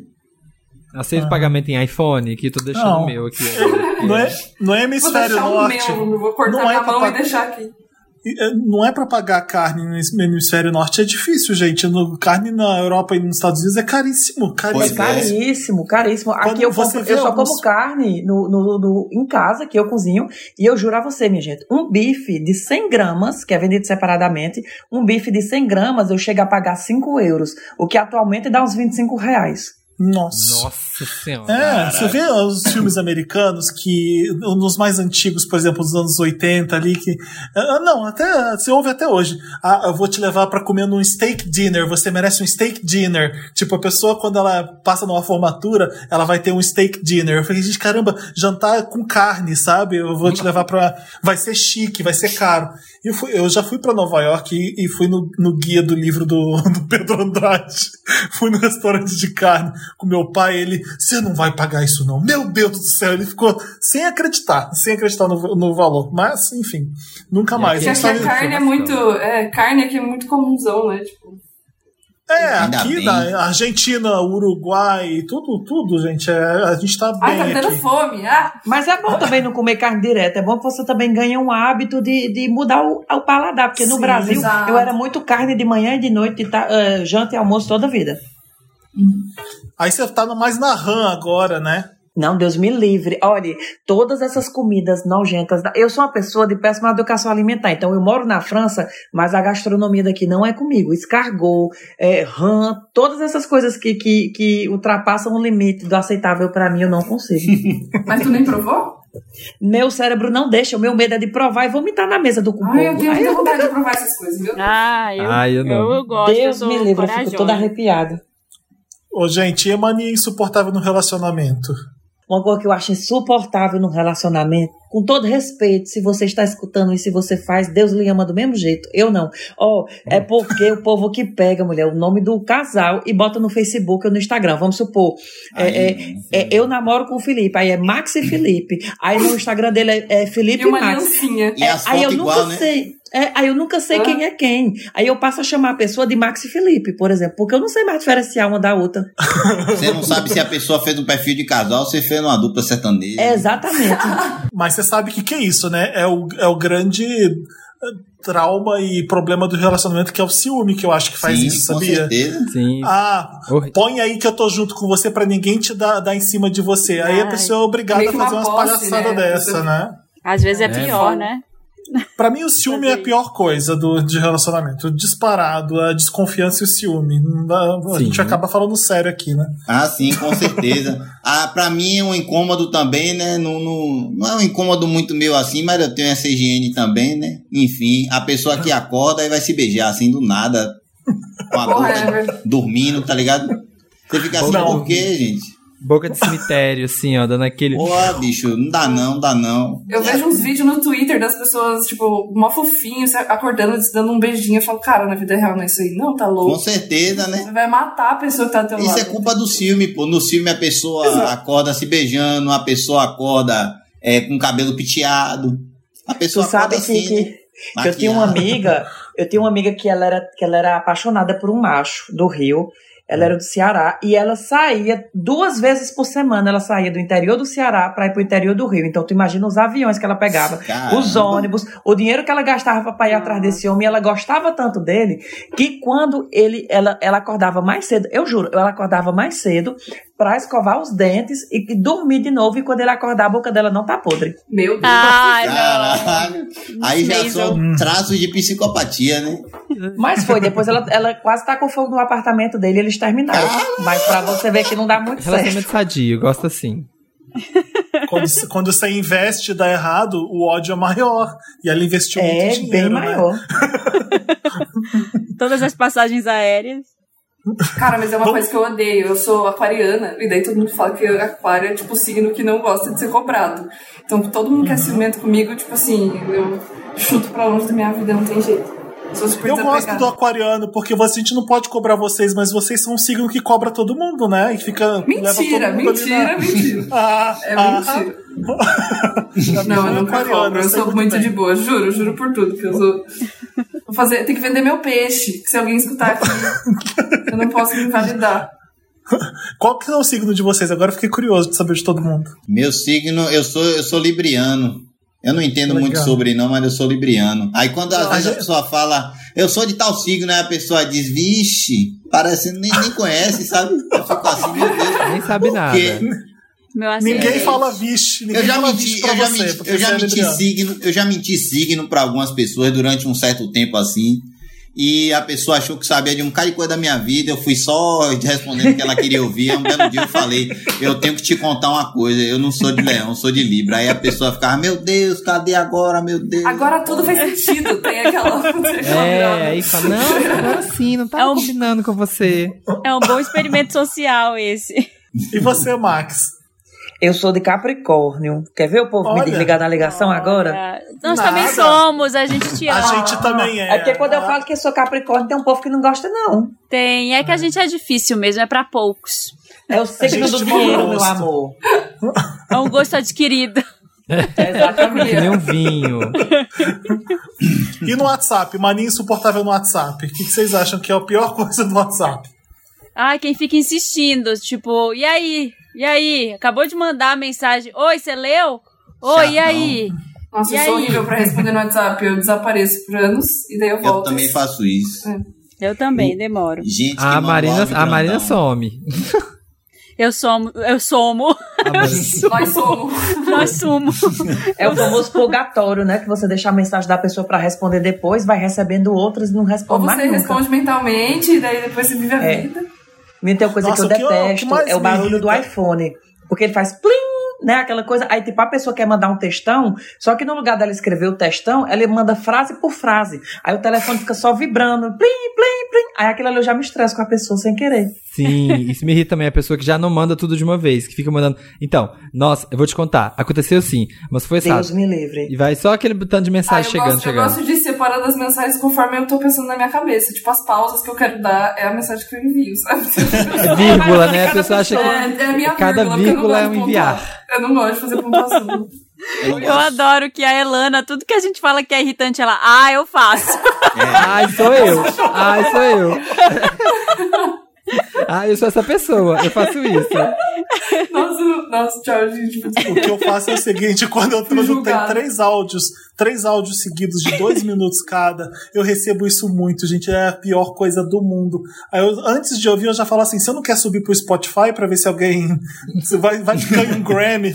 Vai que Ah, não, áudio vai que- grande é foda, áudio grande é foda. Eu peço pra pessoa Vai que escrever, fala assim, resuma aí, meu filho, porque eu tô ligado que você foi pro- bem prolixo, que o assunto que você quer tratar nem, nem demora esse tempo Que formal. pra falar. Nem Aí eu demora. escuto os 10 primeiros segundos e respondo. Deus Às vezes você pergunta, é mais. isso. Às vezes a pessoa pergunta, comeu, aí a outra, 10 minutos. Não, não, não é 10 minutos pro pai responder se comeu ou não. É só escrever três, quatro palavras. É só Comi. sim ou não? É isso. Tem umas perguntas que é assim, e a pessoa manda áudio grandão. Aí às Ah, vezes a eu- pessoa tá aqui, aí começa a contar de outro problema, aí mete outra pessoa, aí tá balançando um filho, aí chega o cachorro, aí a pessoa esquece o áudio lá, aí vai fazer nada. Não escreva. Outro, outro muito irritante. Quando a pessoa quer pedir alguma coisa, né? Aquele favorzinho. Oi, sumida. Já manda aquele oi sumido. Você, ah, tá, beleza, responde que é. Só que a pessoa, ela se sente mal de só pedir alguma coisa. Ela ela acha que é ruim. Aí ela quer desenvolver uma conversa. Meu E Deus. como é que tá aí a Fala quarentena? logo, é. E como é que você tá? Não, filha, tá bom, já você entendeu, não tem problema. Você pediu um negócio, eu resolvi. Agora dá licença que eu tô vendo série aqui agora. Não quero É te contar isso. como tá a minha pandemia, como que tá minha mãe. Se eu tô Se eu pensando falar fazer. que talvez eu seja essa pessoa. Aí, ó, tá vendo? Eu também, eu também eu me prefiro não sinto mal opinar. de pedir chegar e já falar, ô, me faz um favor, faz 20 anos que eu não falo com a pessoa, sabe? Daí eu fico pensando, putz. Mas, então, mas eu, eu- acho que é me- menos pior a pessoa que ela fala alguma coisa antes e pede favor do que a pessoa que já pediu favor e ela não quer ir embora só como pedindo favor. Aí ela Exato. quer criar Mas um não para de assunto. responder, meu filho, porque comigo acontece muito, eu me sumo. Porque como as mensagens vão me, me consumindo, tem uma hora que simplesmente eu, buf, desapareço. Hora de morfar. É. Exatamente. O que eu acho, o que eu já parei de fazer, eu já reclamei aqui no Wanda sobre isso. é, Vem muita gente que fala: Oi, Fê, tudo bem? E espera eu responder. Eu não É respondo isso. mais. Não respondo mais. morrer. Não respondo, porque eu não vou conversar. não- ela quer minha atenção ali naquele chat para ela naquele momento para me vender alguma coisa e eu não vou dar. Ela precisa Tem que não falar tem que ter uma figurinha do que, que você quer. Só manda. Exato. Não, Aí é próxima mensagem que eu for fácil. mandar pra tu, vou fazer isso. Oi, Fê, tudo bem? Não, quando, quando é amigo eu sei, mas é que meu o WhatsApp é complicado, sabe? Então vem gente querendo pedir coisas. E, e aí, oi, tudo bem, Fê? E aí eu, não, não vou responder. Se não falar, eu não Porque você não sabe nem o que é que a pessoa vem por trás, né? Comigo acontece no Instagram. O pessoal bota. Max, eu queria te pedir uma coisa. Aí não bota o que é, eu fico com medo de visualizar. Porque às vezes a pessoa tá pedindo uma casa própria, um carro. Exato. Pode estar Complicado, pedindo viu? 300 reais. emprestado. Exatamente. E eu não sei o que, é que eu vou fazer ali com aquela pessoa. Essas duas coisas eu fico com medo de entrar e às vezes de entrar numa live de alguém, sabe? Entrar numa live sem querer. assim. Nossa, entrar em live, De pessoas, entrar em de live pessoas flopada. que tem poucos espectadores e você sabe que a pessoa vai ver que você entrou. Aí depois ela Fala eu vi que hora, você né? tava na minha live, eu falei com você, você não respondeu. Aí eu já falei, eu entrei sem querer na sua live, porque uma live dessa eu nunca entraria. Eu já respondi isso. Destruiu. Não, é a ética de você entrar e ficar dois minutinhos porque a pessoa viu que você entrou. Às vezes a pessoa fala, ah, Max Peterson aqui na live. Aí eu fico. Eu fico É bizarro isso, às vezes você pedacinho. só tá Aí a passando e pessoa quer te 30 convidar pra entrar e você fala, não, ai, não vai. Pelo amor de Deus, eu tô sumida ali. eu não importa. Gente, Aí eu já boto entrei- umas frases, sabia? Eu digo, ó, eu tô cagando, eu tô tomando banho. Eu boto muito não vai dar. Eu não quero, né? Eu não quero. É porque seria mais fácil. Eu já entrei numa live que tinha três pessoas, gente. Aí como é que você sai? Tipo assim, deve ser provavelmente um amigo ou a namorada e eu tinha entrado. E aí como é que. aí- fica ruim de sair, né? Porque, meu Deus, se eu sair daqui, ele vai ver que vai cair pra dois. Então já sabe Não, que. menino, tu bota assim, ó. A pessoa, A pessoa vai sair. logo, a pessoa chama logo pra jogar um dominó, três pessoas. É. Não, menino, tu digita assim, ó, tô adorando. Pena que eu tô com 10% de bateria. Aí eu vou pegar assim pro som? Nossa, Boa. eu muito. Nossa, mas tá acabando a bateria. Talvez eu antes caia, hein? pessoa responder 1%. É. Acabou, já foi. É uma boa. E na, ba- e na balada? O que, que vocês acham que é uma mania insuportável na balada? Ai, tem tantas. Ah, olha, várias. bêbado, qualquer bêbado pra mim é insuportável na balada, porque ele não tem noção da realidade. Ele fala muito alto no Homem seu bêbado ouvido. pra mim, me irrita. Pronto. É, normalmente são esses que ficam mais bêbados mesmo. É isso. Aí fala apoiando em você, gruda, aperta pra baixo pra falar. E aí Fala como no eu sou ouvido, alto, né, velho? não, e como eu sou alto, a pessoa quer me abaixar, então ela pega no meu ombro e E abaixa. puxa. Tu é alto, Felipe? Eu sou alto, tenho 1,86 e aí a pessoa Caramba. que, quem vem falar tu é mais alto comigo, que eu. você você é alto também? Não sabia. Não- Eu tenho 1,80, só que eu achava que tu tinha 1,70, por aí. Não, não, sou alto sim. Aí a pessoa que quer falar comigo, ela agarra e me abaixa. Aí eu, aí eu agacho um pouquinho pra ouvir a pessoa. É, enfim. Aí manda um quadradinho, aproveita. Ei, tu me lembrou, sabe o que, Felipe? Uma coisa que eu detesto que façam comigo na balada, É. nas festas, né? É aquela pessoa que não sabe falar no ouvido. E como o som tá muito alto, ela não se toca que quando ela botar a boquinha no seu ouvido, ela pode falar baixo. Então ela Sim. mete o grito. Meu Deus do céu. Eu quase Sim, perdi minha orelha várias vezes. A Tem uma quantidade Pessoa de. que, Fala, pessoa que dança, pessoa que. Essa mesma pessoa bêbada aí, esse mesmo cara bêbado aí, geralmente também é o cara que dança fora do compasso da música. Nada contra as pessoas que têm que dançar, né? Tem que expressar seus sentimentos. Mas ver Da a pessoa dançando pura. fora do compasso da música, pra mim, assim, é aquela pessoa não, ente- não leu o A edital dança do projeto. contemporânea. Não leu o edital, não entendeu a proposta do- daquele ambiente ali, que a A pessoa pessoa é não passar vergonha. alternativa. É, a pessoa, ela passa vergonha de vários. É complicado, né, velho? O cara na balada ele passa vergonha de vários jeitos. Tem uma coisa da balada que ninguém merece. Desculpa, Elana, se for você, tá bom? Se- assim, se você for essa pessoa também, desculpa, sabe? Mas assim, só falando, é a pessoa que não sossega na balada. Ela, tipo, ela quer. Não, vamos, talvez do outro lado. Ai, vamos do outro lado, ver como é que Eu, tá. eu Ai, sou não. essa! Eu sou assim, eu sou assim, eu sou assim. A, a Elana dessa vez sou eu e a Marina, então. Nossa, porque eu odeio a balada, então eu não fico quieta lá, apreciando, assim, eu não gosto de... Mas é que eu enjoo das pessoas que estão perto de mim. Aí eu quero, Tão redor. eu quero ver Esse novos, é, novos é, é a pessoa que vai pro garimpo, é a pessoa que vai pra paquerar, porque ela tá Exato. querendo Exatamente, rodar pra que você- todo Ah, por favor. Eu, como eu vou pra dançar, eu olho pro meu menino e digo, bicha, vai. E a pessoa, ela vai rodar só e eu fico só dançando. Não, eu sempre Eu- procuro onde tá perto do ar-condicionado. daí- Essa é uma boa. Uma boa. A Marina fica bêbada, vândala e sai andando pela balada. Some. Eu fico bem bêbada rápido, quero ir embora. é esse meu destino na balada. Vamos terminar com o supermercado? Nossa. Coisas, coisas insuportáveis no supermercado. O que, que vocês acham? A pessoa que vai fazer a compra e aí ela bota um bocado de compra naquele, naquele caixa que é pra passar até 15 volumes. E aí ela vai com 500 pessoas da família. Aí cada uma fica com um carrinho passando os volumes, tá ligado? Aí você fica. Não é possível que ninguém tá vendo que é uma galera aqui que tá junta, passando de 15.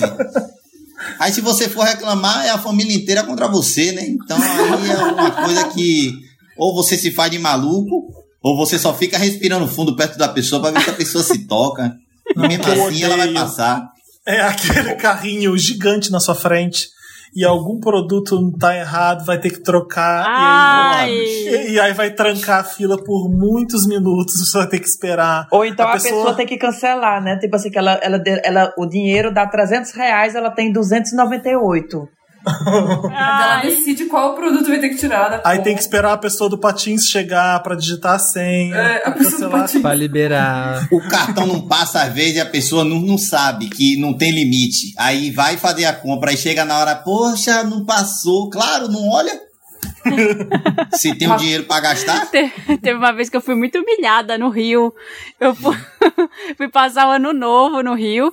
E aí eu fui comprar um espumante no mercado, aquele tipo, no dia 31 de dezembro, o supermercado lotado. Nossa, que inferno. E aí eu entrei numa fila enorme, aí eu peguei e era daqueles espumantes que não fica a garrafa, porque a pessoa tem, o pessoal do mercado tem medo de roubarem. uhum. E Ah, aí eu trancado peguei só a dentro. caixa pra mulher ir pegar. E aí já tava um século na fila. Aí tinha uma. Aí chegou minha hora, entreguei lá, a mulher passou. E como não tinha o cara do patins, ela mesma foi buscar a caixa. E aí ficou, tinha uma véia, uma véia atrás de mim, grita, começou a gritar. É pra ela passar os goró dela! Que fica essa fila! E começou a apontar pra mim. É assim Começou a mesmo. gritar. Lá é assim mesmo. Eu fiquei com muita vergonha nesse dia, vontade de Eu, eu já contei. Eu já contei pra vocês a minha história do supermercado no Rio, que ficava perto da minha casa. Eu desço pra comprar dois pacotes de biscoito, sei lá, eu tenho 20 reais. E aí a menina do caixa fala assim: tem menor? Aí eu assim, aí eu assim não, não Porra, tenho. Não tem trocado? Eu falei, não. Aí ela abre, ela olha pra minha cara, ela abre a caixa, ela começa a pegar um monte, um monte de moedas, juntar na mão dela, abre minha mão e fala assim: agora você tem. E põe na minha mão. Gente, Sacanagem. que vingativa. tem menor, agora você tem. Eu, eu olhei pra cara dela, eu não consegui ficar puto, eu só dava risada. Porque eu achei ela, eu achei ela abusada, eu gostei dela. Eu nunca, Gostei como é que eu vou ficar- como é que eu vou ficar puto com ela? O outro foi. Atitude, no- teve atitude. No Santos Dumont, no, no quiosque que eu vou lá sempre, eu comprei um bombom, uma coxinha e um refrigerante. E tinha uma outra coisa, foi quatro coisas. Uma mala tava na minha mão. E eu não conseguia, era uma mala de alça, eu não conseguia levar aquilo. E eu lembrava que eles tinham uma bandejinha pequenininha pra você levar até a mesa. Aí eu falei assim pra ela: Não tem aquela- mais aquela bandejinha? Não tem mais aquela bandejinha? Ela falou assim: Não. Eu falei: Como é que eu vou levar isso pra mesa? Eu Não comprasse isso tudo. Foi que ela respondeu pra Ah, Gente, o Rio de Janeiro, né? Sempre, sempre O Rio. figura. A resposta na ponta da língua. Menina, tem, outro, tem uma coisa que acontece comigo no supermercado aqui que eu fico pra morrer de ansiedade, porque é tipo assim, eu não sei se com vocês acontece igual. Eu faço as compras, a mulher do caixa começa a passar, e aí eu não tenho tempo suficiente de colocar tudo na sacola e passar o meu cartão, ela já tá passando a compra de uma outra pessoa e Oh. botando de ladinho ali perto das minhas. Aí eu fico sabendo que aquela pessoa quer pegar o meu lugar pra botar as coisas na sacola, eu ainda não botei tudo, ao mesmo tempo eu tenho que digitar a senha do meu cartão, aí eu vou ficando com o coração acelerado, sabe? vai dar crise de ansiedade. Eu sou Mas é, pessoa. ainda mais no tempo de corona, que a gente não pode se encostar no supermercado. É. Eu sou a pessoa desesperada da, da, da fila, assim, do carrinho. Que vai passar, você, tem, você já vai fazendo a engenharia ali no carrinho, tipo, não, vou passar primeiro os pesados, que aí eles vai Exato, ficar aí- por baixo na sacola, esse aqui tem que vir por último, e fico vendo, e fico olhando, e pega e tudo. Eu sou essa pessoa que fico desorientado na fila. O que eu menos gosto de supermercado são as crianças. Que sempre quer pegar as coisas e abrir no meio do, do mercado, daí a mãe não deixa, daí começa a chorar, daí começa a espernear no meio do mercado, você só quer pegar um biscoito ali. é- Se tivesse colocado em cima da máquina de lavar, não aconteceria. Tá vendo? Tivesse queimado com fofão, tivesse queimado com fofão, não tava aí chorando. Ah, imagina a mãe, você fica desesperado, imagina a mãe, que ela deve querer sair correndo. E deixar a criança ali, né? Não, no Ceará a gente tem um ditado, a gente tem um ditado no Ceará que diz que, que filho é que nem peido, você só aguenta o seu. Meu Deus. É, tipo, Por isso que eu não vou ter filho. Porque eu não aguento meu peido. Meu Ai, não aguento Deus. meu peido, então não dá pra ter filho. Ô, ô, gente, eu quero vocês de volta no, no podcast. A gente tu- juntou muita gente, não deu pra aproveitar bem vocês. Tu- Convido vocês todos pra voltar depois com mais calma. Oh, que tô- massa. Tomara que a gente passe dessa aí, co- comece a gravar junto de novo, desse corona desgraçado. Ô, Max, Ah, como é que é tá aí legal. em Paris? Tá indo pra rua? Menino, aqui tá uma mistura de emoção e de agonia, porque desde o dia 11 de, de junho eh, liberou as fronteiras, né? Aham. Foi 11 de junho ou foi 11 de maio? Foi 11 de maio. Liberaram a, a, a, o, o desconfinamento. Não, foi assim, deixa eu explicar. Eu que expliquei errado. No dia 11 de maio começou o afrouxamento do isolamento social aqui na França. Sim. A gente passou, nós passamos ao todo 55 dias de isolamento grosso, pesado, com direito a multa se saísse no meio da rua, controle da polícia e tudo. O que a gente tinha que ter feito aqui, né? Mas aí não tem, a gente não tem um presidente aqui. Quando eu vim da, eu vim pro, pra França, eu tava no Brasil, eu vim pra França em, no dia 2 de março. Quando eu vim, eu tava com medo de vir pra cá e achando que no Brasil tava melhor do que aqui. Hoje já tá totalmente o contrário, com dois, dois três meses depois, né? Sim. E aí aqui foi passando, hoje um mês depois, ah, já começaram a abrir as academias, as escolas, já abriram os restaurantes, as lojas. Mesmo a gente saindo com máscara, a prefeita já colocou máquinas de álcool em gel instaladas em todos os pontos de ônibus.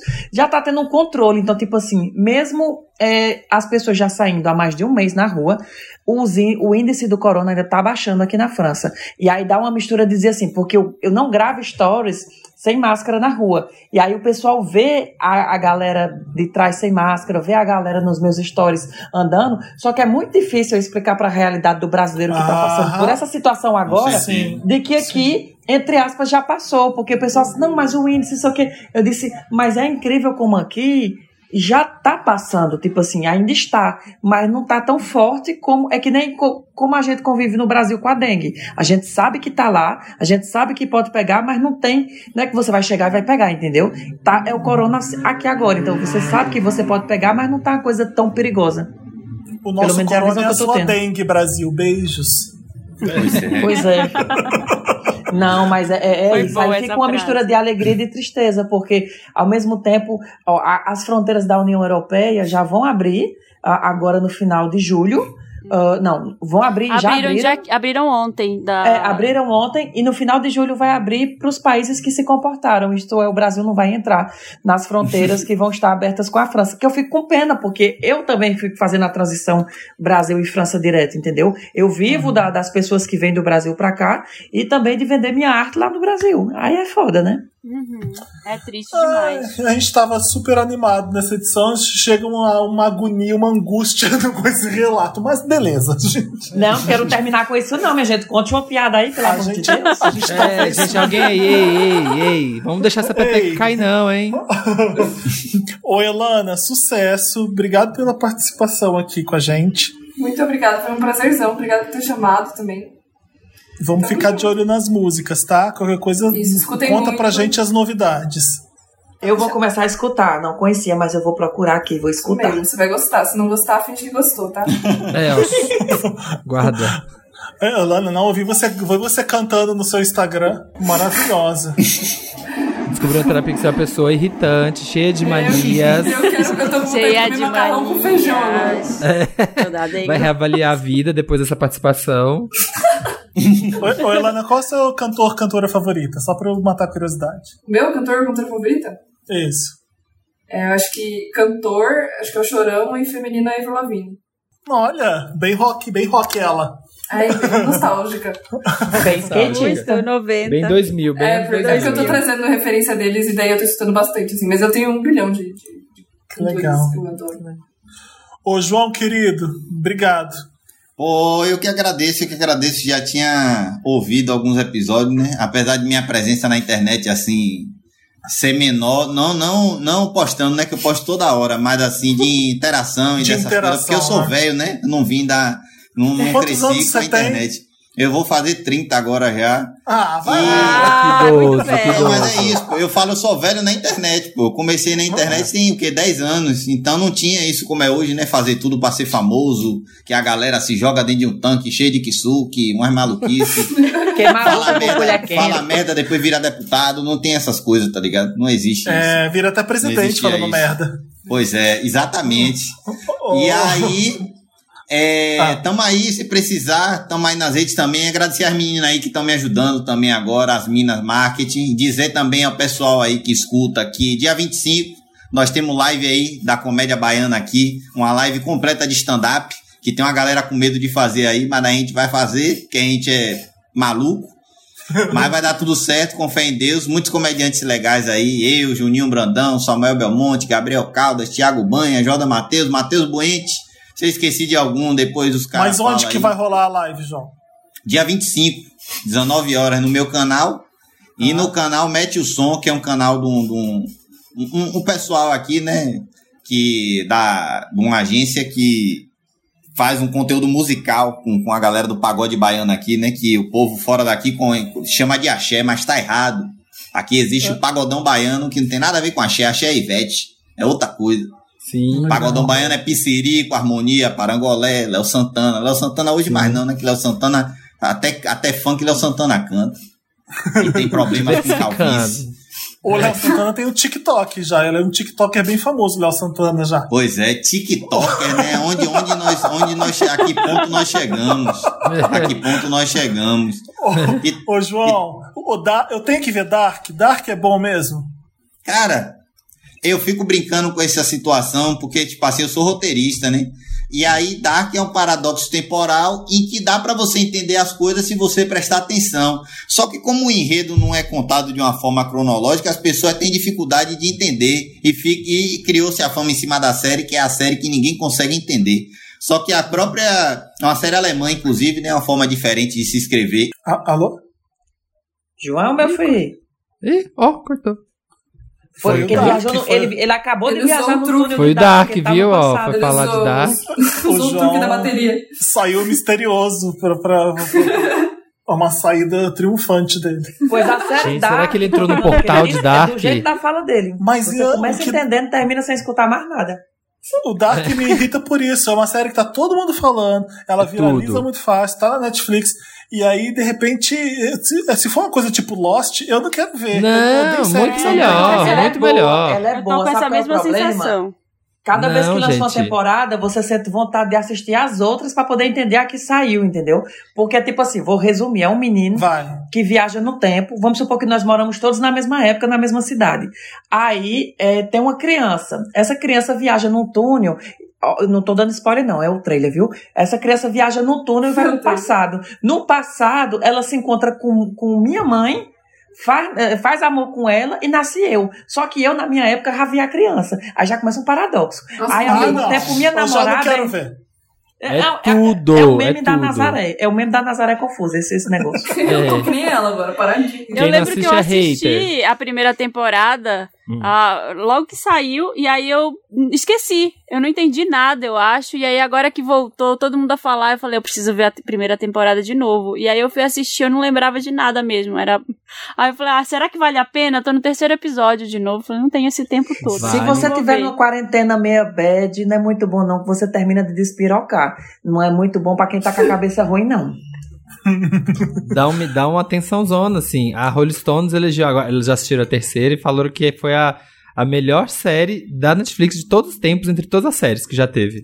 E já saiu a Rolling terceira? Stone. Cara. Sério, Rolling Stone. É tudo, gente. Aqui, ó, os Darkzeiros aqui, ó, pode assistir, vai na fé. Vou, vou agradecer o Max e a Elana e o João pode mandar um áudio pra gente. Olha, o Dantas tá falando que ele, ele ia falar no ar, mas a, a luz caiu, então ele não volta mais. Coitado. Olha o Coitado, truque! Meu Deus. Foi- Usou foi dos uma- nossos truques pra sair da live. Exatamente. Ele aprendeu aqui e usou. O João é um gênio por isso. O, o- Max, Elana, obrigado. A gente vai seguir Obrigada. vocês e você que está ouvindo a gente, entra lá no arroba podcast Wanda no Instagram para você seguir a Elana, o Max e o João no arroba deles, porque gente legal tem que, de- tem que ter follow, taca follow. Isso, mesmo, dá biscoito pra nós. Ah, Maria, obrigado viu, pelo convite. Estou me sentindo chiquerérrimo aqui, falando de Paris com o povo do Você do sabe que eu não posso comentar no seu Instagram nada que todo mundo chove gente pedindo pra você ir no Wanda, né? Você viu, né? Eu vi, menino babado, mas é bom é assim, né? Não tem que ter o povo que trabalha pra gente. Eu pagar todo mundo todo mês com cautela pra isso. Os meus Beijo, seguidores. gente. Beijo, beijo. Tchau, tchau. Beijo, Um cheiro. obrigada, viu? A gente tava com saudade e trouxe o Thiago pra fazer o, o- todo o programa, o restante do programa Ai. com a gente. A gente já tá no ar? A gente já tá no ar. Já Então eu tá, quero fazer- aqui assim. Então eu quero fazer Oi, um pô. disclaimer, gente. Você pôs pra Antes. gravar? Pus pra gravar já, agora pus. Então tá. Então vai. Fala Eu qual quero- é o seu eu- disclaimer. E eu estou, estou sob efeito de drogas, então não me responsabilizo por nada que tá acontecendo aqui agora. Então, bora, Por isso que eu vamos te lá. chamei, por isso que eu convidei, porque vai ser bom. Assim. O Vamos pro Lotus, então?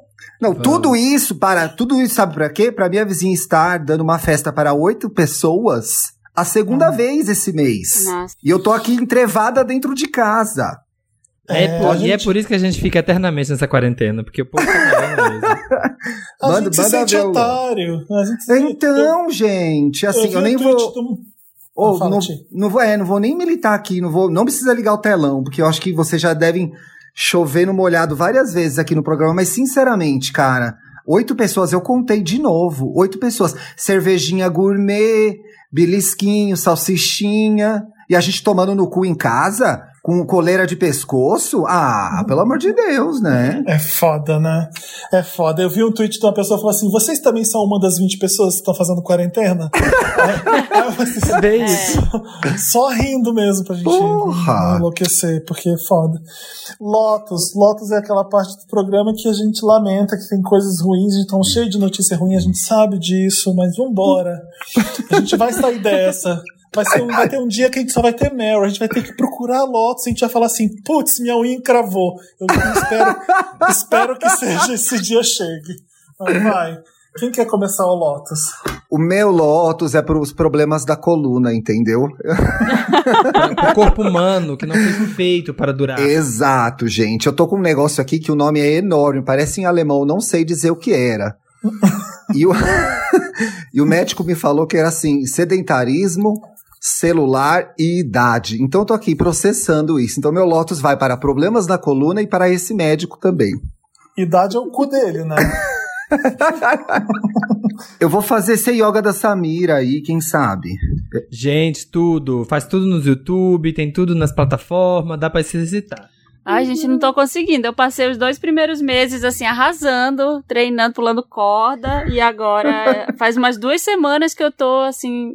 Três semanas que eu não faço nada, nada. Estou travando Nossa. igual o Thiago. Ô, gente, ô, gente, e é meio bizarro, né? Porque eu tava de fato dois meses sem sair de casa. E aí eu saí ontem pra ir ao médico, porque não deu, né? Tive, tive que sair, veio um guidaste, me puxou, tirou de casa, me levou até o ortopedista. Tá bizarro a cena apocalíptica, né? Umas Sim, galera achei- com a máscara no queixo, outra com a máscara na cabeça, tudo meio Sim. aberto, meio fechado, mas vende-se, aluga-se, tá tudo cagado, nossa. Fiquei Tá muito muito assustado, voltei pra casa correndo. E pensa que aqui nem teve lock- aqui que nem teve lockdown. Pensa nos países, né? Que tipo, É. realmente você saía não tinha uma viva na yet. quarta-feira de manhã. Aqui Ainda continuou. não. Ainda Aqui não, em breve. Sabe o negócio que me irritou? Se ficar isso, se eu estiver me esticando, gente, vocês me cortem, tá? É que assim, Não, pode ir. a, a classe média brasileira é bastante engraçada, né? Porque quando ela viu, quando a gente viu os europeus fazendo, a gente achou o máximo, né? Eu me Sim. lembro, aí na TV apareceu a veinha vizinha do Plácido Domingos. Ô, sole Né? Aqui, na minha vizinhança, dos dois primeiros fins de semana, fizeram balada, ficavam dançando na janela, segurando a luzinha, etc e tal. Tudo pra imitar o gringo, né? E aí agora o pessoal tá de saco cheio. Tá de saco cheio. E aí, como tá morrendo só gente que tá, gente pobre mesmo, ninguém tá mais nem aí. Então, eu quero é. sair na rua, aí eu tô entediada, aí eu vou pra praia, aí eu vou pro sítio não sei aonde. Porra, cara, que falta de consciência. Não, a gente não é sério, né? A gente não é sério. É. A, gente não, é- a gente não leva nada a sério. Porra! Nada. Na- nada é motivo de, não, isso aqui é sério, a gente tem que fazer. Não é um país que é sério. Então a gente vai se fuder muito por isso. Ai. Se a gente tivesse pelo menos os líderes com mais seriedade e impusessem coisa e colocasse multa na gente e, e mostrasse que é sério, talvez aí a gente se endireitava. Ia ter gente querendo burlar as coisas? Ia. Mas pelo menos, né, a gente tem a lei pra, pra descer em cima do- dos idiotas, né? No- É foda. nossa, nossa, gente, bateu o anti-inflamatório aqui agora, vamos. Pronto. Tem mais. Acho que quase, Bateu, quase mais bateu. tristezas. Bateu o anti-inflamatório, eu tô on fire, vamos lá. Subiu, subiu, veio tudo de uma vez. Olha, o João tá aparecendo aqui. Gente, Pra foi mim, legal pra- com o João? Pra mim. O João Eu- apareceu aqui. João, Ai, fala apareceu pra mim gente. também. Ai, eu Ah, adoro você! Eu adoro você! Faltou energia, já acabou já, né? Eu gente falou- adoro! A gente falou, João, que Caralho, você fez velho. uma saída triunfal. Você fez de Que propósito. doideira, velho. Olha, Que nem velho, eu gravei no gravador do celular, né? Que vocês recomendaram e tal. Só que a gravação que eu tava gravando no computador já era. Ainda bem que tava gravando do celular, né? Do gravador Nossa. do celular. Nossa, Eu tinha, colocado, eu tinha colocado meu microfone pra gravar. Eu fiquei com medo, velho. Caralho, eu falando de Dark, a energia acabou. Tá vendo? A gente, eu achei que você tinha sido sugado por um portal e tava em Caralho, 1999. e no áudio que eu gravei no celular ainda tem eu falando. Oxi, falta energia. Não tô ouvindo ninguém. Ai, que Eu, ótimo. eu falei que o Dantas avisou a gente que tinha faltado sua energia. Eu falei, o, o, o João grava então a mensagem pra gente dando um despedida. Então faz agora, por favor, já que você voltou, ainda bem que você voltou. Vai falar o que agora? Não, Manda- eu só, não, só quero agradecer a participação no, Sim, programa. sim, sim. E manda- Agora- sempre. Agora manda um- voltando. E manda um Sim. beijo pra véia da Lan House também, da empanada, que eu amo aquela história. Porra, tu viu? Foi esse. Meu Deus, velho. Essa véia, infelizmente, ela não está mais entre nós. Não vou ter como, não vou ter como estender essa, essa, esses beijos, porque a família já ficou consternada, já passou o luto. Mas era uma véia que, de certa forma, né, ela teve o que mereceu. O que que aconteceu? Agora eu tô curioso, eu não vi essa história. Foi que eu trabalhei numa. Na minha adolescência, né, a gente começar a trampar escrevendo, eu trabalhei no Sabe Café, né? Fazendo os rango, atendendo É. lan house e fazendo eh, serviço de papelaria. E aí tinha uma senhora que tomava conta dessa locadora, né? Ô, tá locadora o quê, rapaz? É que ela era dona dessa lan house, desse Sabe Café. Tá. E aí o que acontecia? Ela não deixava a gente comer os lanches, nem se a gente estivesse pagando o lanche.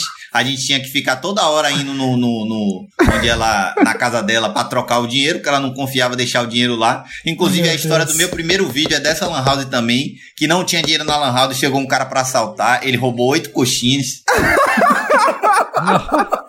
O começo de. O meu primeiro texto que eu escrevi foi com essa história. É um personagem que eu fazia, né? É com essa história, inclusive, do, da coxinha. Parece a parada da empanada foi isso. Teve um belo dia que as empanadas estragaram, ela ficou putaça porque é, eu deixei estragar, parecendo até que eu ia forçar as pessoas a comprarem empanada. E aí ela perguntou se eu queria comer a empanada. Aí eu, caralho, que velha desgraçada, comer empanada estragada. Aí eu falei que não. E guardei a empanada pra jogar fora, só que eu esqueci. E ela não enxergava muito bem. Aí um belo dia ela chegou lá dizendo que tava com fome, aí eu dei a empanada podre pra ela comer. Gente, Gosto, vingança. E ela ficou, tá ligado, naquela ânsia assim, querendo beber água, não sei o que, falando. Aí eu falei assim pra ela: tá vendo aí, dona Fulana? Aí as empanadas que a senhora fica botando pra vender aqui, ó, como é que o cliente vai comprar? Ele não gosta, ele come e não gosta. E ela ficou sem entender nada. Ai, eu amo essa história. Ô, João, João, obrigado. Eu vou. Acho que você tem que voltar pro Wanda urgente mesmo. Vamos combinar depois. Uma Vamos volta pra sim. gente. Eu, con- eu quero ouvir todas as histórias de novo. Vamos obrigado sim. pela participação. Eu que tá? agradeço, já é um podcast que eu. Ih, rapaz, caiu a minha internet. Recording. Meu Deus do céu, minha gente. Recording é Saudade, to start. Ele não consegue se gravando despedir, gente. Gente, é o espírito da véia da Lan House. É o espírito da véia da Lan House que tá aí assombrando. Eu acho que ele voltou. Voltei, vocês estão me ouvindo de novo? Voltou. Minha, minha. Rapaz, tem alguém querendo me sabotar aí, porque Toda hora, é pra você ir embora. Toda hora que você, des- você vai despedir, cai. caiu de novo. Deixa eu falar logo então. Eu que agradeço vocês, porque é um podcast aí que eu já conheço das antigas e, e escuto. E é muito doido essa parada de podcast, né? Porque, na verdade, é a parada da internet mesmo, né? De aproximar pessoas, enfim, tem tanta coisa ruim, mas tem muita coisa boa também. Foi um prazer imenso, principalmente pelas pautas que vocês levantam, pelas discussões que vocês apontam, pelo, enfim, né? Por toda essa conduta social da, da parte do podcast também. Eu fico muito grato de estar participando. E me sigam lá nas redes sociais, tamo juntos. Valeu, João. Obrigado. Valeu, Tchau. João. Valeu, gente. Tchau, tchau. Pode Beijão. voltar pra 1989 agora. Agora eu vou sair, rapaz. tchau, tchau, gente. Tchau, Valeu. Ai, valeu. Eu espero Gente! que ouçam o João, né? Que quem tá em casa, porque eu sei que tem muita gente que tá em casa, na casa dos pais, ou muito homem aí preguiçoso que tá com a mulher. Que não faz nada. E aí ele faz uns vídeos dando uma chamada, eu acho muito bom. Gente, eu tô. O filho que tá em casa não faz porra nenhuma e não ajuda a mãe, Não vai ajuda a cozinhar. mãe. É. Amo. Tô muito feliz que deu pra eu encontrar com ele. Eu sou muito fã do João, ele é muito bom. É Nossa. ótimo. Ah, foi ótimo, engraçado. Cara, a situação é tanta merda, não sei nem por onde começar. Eu vou, eu vou tentar dar pro. Começa do mais forte. Vai do mais é, forte essa pro mais daí, fraco. a o pessoal dando festa, minha vizinhança tá dando festa É. aqui também. toda- Posso te mostrar imagens inteiro. agora da que tá rolando aqui. Nossa, é. Pô, ligou, foda-se. Aquele clima de Copa do Mundo, né? Vamos morrer, vamos beber se a gente vai morrer mesmo. E outro um- é um Lotus besta pra videoaula em si também. Deve Que ser gente, chato pra caralho. Pelo né? amor de Deus, eu tava. Lembra? Eu tava toda empolgada que eu entrei Com no mestrado, mestrado. sim, tava comemorou. felizona. Tava, comemorei, tava feliz da vida. E videoaula é chato pra caramba. Não tô aprendendo nada direito. Tive que escrever um artigo, eu não sei se tá certo. É, aí cai a conexão, passa 20 minutos da aula só. Oi! Tá me ouvindo? E aí? Ah, beleza. Aí você atualiza lá, a professora tenta agendar um horário para dar atenção individual a cada aluno. Ela manda uma planilha do Google Docs, aí ela não vê se a pessoa preencheu, ela fala que não preencheu. E aí todo mundo tem dificuldade com tecnologia e Sim. cada um lida de um jeito. É, não, não tá legal. Queria É, Você um- chegou. no- Vocês no viram dia- aquele, aquele menino que é uma criança com a roupinha de festa junina, fazendo a festa junina em frente ao computador? Vocês viram essa imagem? Não, menino, o menino que dança de cueca? Não, é, um meni- é uma menina, é um tweet assim. Hoje eu tô só com meu irmão na festa junina virtual, lá, online. Aí é um menino todo fantasiado, pintadinho, com chapeuzinho de palha na frente do computador, assim, curtindo a festa junina da escola Eu dele. vi, eu vi isso. É uma das cenas mais tristes da internet. Eu fiquei com dozinha, porque a cara dele era muito de puta, que merda que tá isso aqui, sabe? É. Mas eu vi também uma pessoa que ensinou a você dançar forró, já que não tem festa junina, em frente Ah! ao espelho. Vem, Tudo. Eu tava vendo Fátima Bernardo. gente. Gente, é isso Oh, aí, galera. Eu perdi os últimos programas. Quando foi que ela assinou com o Projac e eu não fiquei sabendo? O que, que tá acontecendo? Gente, foi. É, a gente tá. É, uma é por contrato, tá bom? Não tô sendo contratado ainda. O Samir, ele é não usa mais projeto. despertador, é a Globo que acorda ele todo dia agora. Eu, fi- é, eu fiquei sabendo que você vai fazer o auto esporte agora, né? Eu tô pensando na pauta do autosport, tô de casa, tô com esse briefing, tô com esses briefings. Eles falam, Samir, você não quer criar um conteúdo pro autosport aqui? Tô aqui com esse briefing agora. E Qual que é seu lote, Samir? Não, mas eu ia falar, ia falar a Mariana fez um negócio da videoaula, no dia da, que eu, da Fátima, que eu tava, antes tinha uma mulher que era uma professora falando sobre isso, da dificuldade dos professores, que não são pessoas que entendem de tecnologia, que estão tendo que se virar nos 30 pra aprender também, sabe? Pra dar aula, essas coisas. Olha, ele tá falando igual a Globo, já teve que se virar. É, já tá com o texto aprender. pronto. Ele já tá Ai, É, é, pra você conta tendo que se virar nos Bocardi. 30. Conta Gente, você mais, pega Bocardi. maneirismo, sabe? É quando você fica muito tempo. É muito tempo de casa. Aí você começa a pegar os trejeitos. Não, gente, assim, ontem eu liguei mesmo no Jornal Nacional, fiquei em alerta. Falei, tudo pode acontecer, o Samir pode aparecer aí. Então, assim, eu tô vendo a Globo no susto. Tô vendo a Globo no susto. Não, mas então o o seu Lotus... Lotus é uma, copia, uma cópia do da Marina? Não, não. O meu Lotus. não, não, não. O meu Lotus vai pra J.K. Rowling. Ah. Ai, não aguento mais close errado dessa mulher. Todo dia é uma loucura diferente. E a mulher insiste em ser transfóbica. Assim, eu não aguento. Tô- já tinha dado close errado, já tinham reclamado. E a mulher vai, me vai lá e insiste de novo. Não, por quê? Se a gente falar não. Invalidar a binaridade, a feminilidade, a mulher, se a gente falar que trans, isso aqui. Minha Olha- filha, chega, cala a boca. E sabe, aí, porque- E tem a uma coisa- Watson teve que pular no- na, na fogueira e, e opinar. Todo mundo tem que chegar lá pra contradizer o absurdo dela. Daniel Radcliffe falou. Tipo, olha o nível que chegamos também, sabe? Sim. Por que É a J- eu, sou culpado por ela falar merda e eu tenho que ir lá corrigir a cagada dela? Olha que merda que é. Que a tá Maldita vivendo. hora que ele fez esse filme, né, Felipe? Puxa. Eu, eu vi o Git Intel falando que se a J.K. Rowling fosse negra, já tava com todos os livros queimados e ela cancelada em dois segundos. É, mas não né? duvido, viu? É isso. Eu tô Não é? chamando ela só de J.K. Eyes Rolling, que eu não tenho mais paciência pra ela. Melhor nome.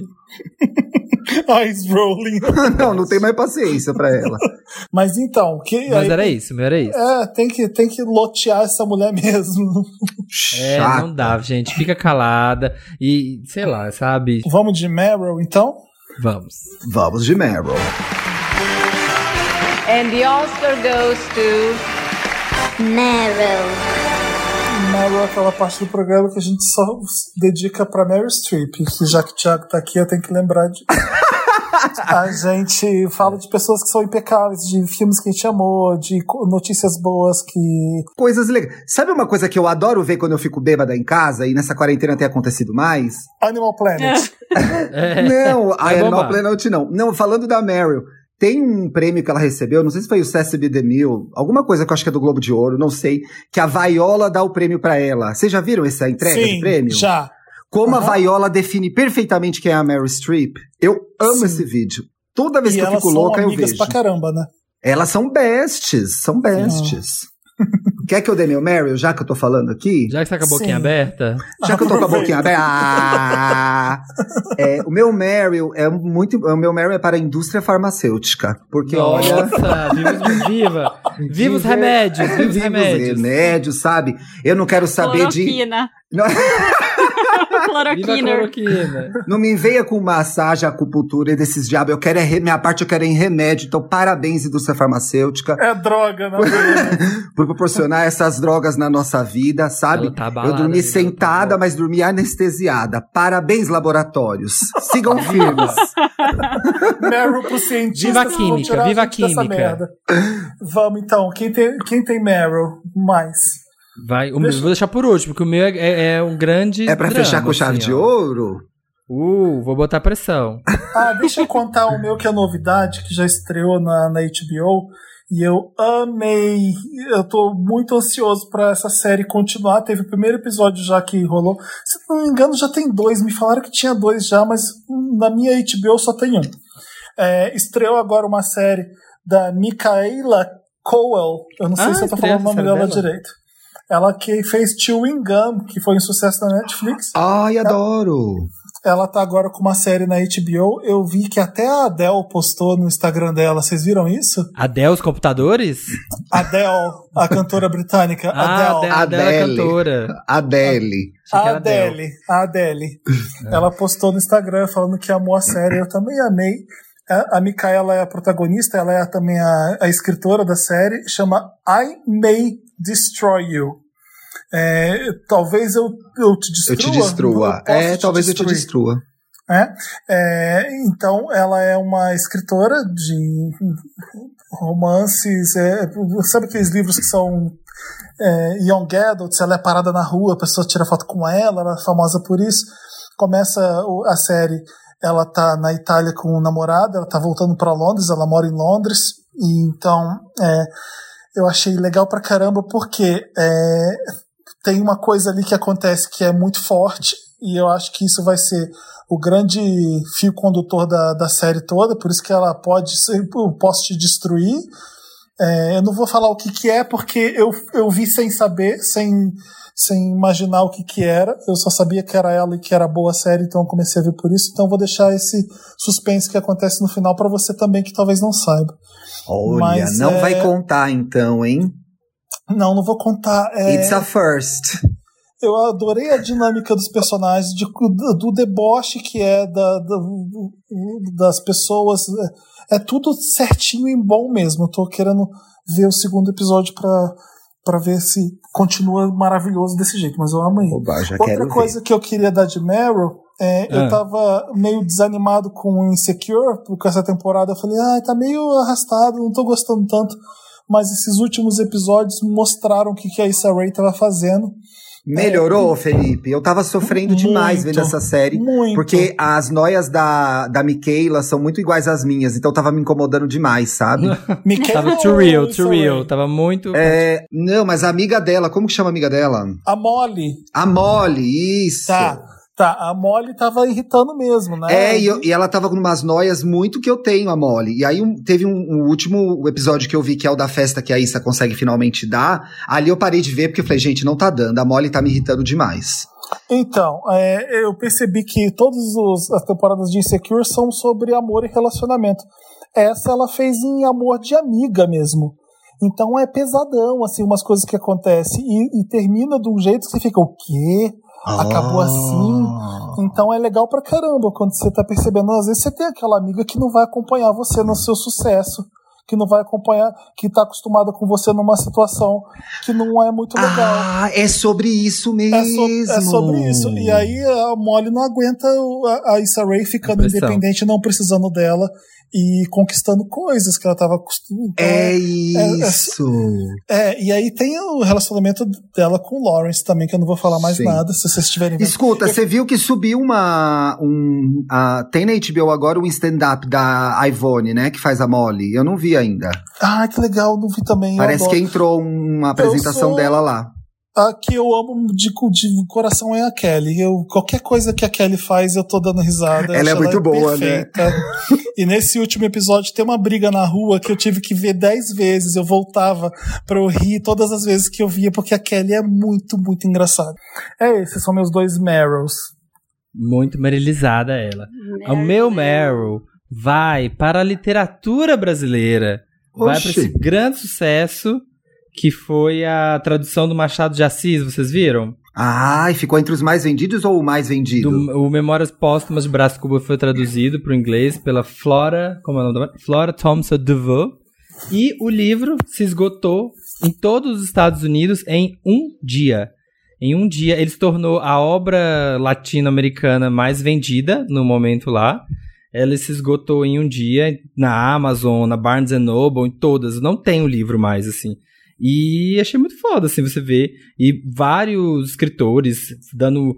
Falando que tanto que, que Machado de Assis é incrível, tanto que os livros é incrível. Gente falando, o Harold Bloom falando que é o maior escritor negro de todos os tempos. A Susan Sontag, que é aquela, é aquela que escreveu o negócio do ensaio do Camp, né? Que teve no Met Gala. A Sontag falando que ele é o melhor escritor da América Latina. Eu achei muito foda, muito bom. A gente precisa nesse momento de, né, que nossas artes, nossas, cult- nossa cultura tá sendo tão cagada, tão desvalorizada, não serve pra nada. É Já. bom ver que a gente tá bombando. Pelo menos lá fora. Se não tá bombando aqui, meu filho, pelo menos lá. Alguém tá ligando pra gente. Nessa parte só. Só na literatura. Até Mas porque é a gente tá preso aqui até 2025, né, gente? O povo, povo já era, Ah, esquece. É, eu acho Vocês que é viram que a, vocês viram que a Flora Thompson DeVoe, eu não sei se fala assim o nome dela, ela traduziu o Ricardo Ivânio do Chico para uma Sim. revista gringa. Ah, que legal!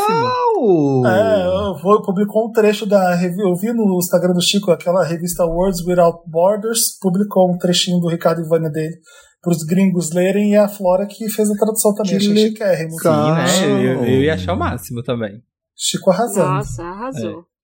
Eu tenho dois Meryls. é, Um deles é que, finalmente, né, depois de, de tudo que aconteceu nas últimas semanas aí, uma revista de moda nomeou uma editora-chefe negra, a Samira Na- Nasr. Ela é editora-chefe da Harper's Bazaar agora. A E- Harper's americana? Americana. Como que escreve o sobrenome dela? É Nasr. É N-A-S-R. Obrigado. Nazar? Eu quero ver a cara dela aqui. Nasr. Ah, que É, legal. Ela é Ah, linda. negra? Ela- é, a primeira editora-chefe Chefe. negra. E aí, muita gente escreveu sobre isso, falando que agora, no momento que a gente está numa crise. É uma crise de vários, em vários setores, né? Social, de saúde e econômica. A Condenaste, que é a editora da Vogue, teve que demitir um monte de gente e um monte de gente reportando abuso, reportando situações de racismo, situações em que ganhavam menos, que pe- pessoas negras ganhavam menos que pessoas brancas, situações de humilhação. É, teve vários escândalos aí que aconteceram nas últimas semanas e, e é, é muito importante isso que aconteceu, assim. Sim. Tem 150 anos de Harper's Bazaar e é a primeira vez, mais de 150 anos, e é a primeira vez que uma editora-chefe é, é negra. Então, fala-se muito que a Anna Wintour pode cair nesse processo, assim, porque ela, ela a figura dela é um significado de uma moda que não tem mais que existir, sabe? É uma moda que. Nossa, Mas É. faz um tempo que essa- esse discurso da, moda. mas faz um tempo que esse discurso da moda vem sendo revisado, mas a, a passos de formiga e sem vontade, né? Não É. tem que ser mais rápido. Mas tá como tudo, né? demais. Como Ah. tudo. Eu acho que algumas coisas têm mudado. A gente tem falado sobre coisas que antes nem eram faladas, né? Por exemplo, o pessoal antes que estudava moda nos anos 2000 nem se falava em sustentabilidade, não se falava em, em plus size, sabe? Não se falava em modelos negras. Então, eu acho que, assim, é lento, sim, mas eu acho que é um sinal dos tempos, sabe? É um sinal de Sim. que as coisas tá estão mudando. De que E tá eu acho que acontecendo a- alguma coisa. E acho que das revistas de moda, a Harper's é a mais antiga, né? Mais antiga que a Vogue, inclusive. É, tem 153 Nossa, anos 150 a, a Harper. Nossa.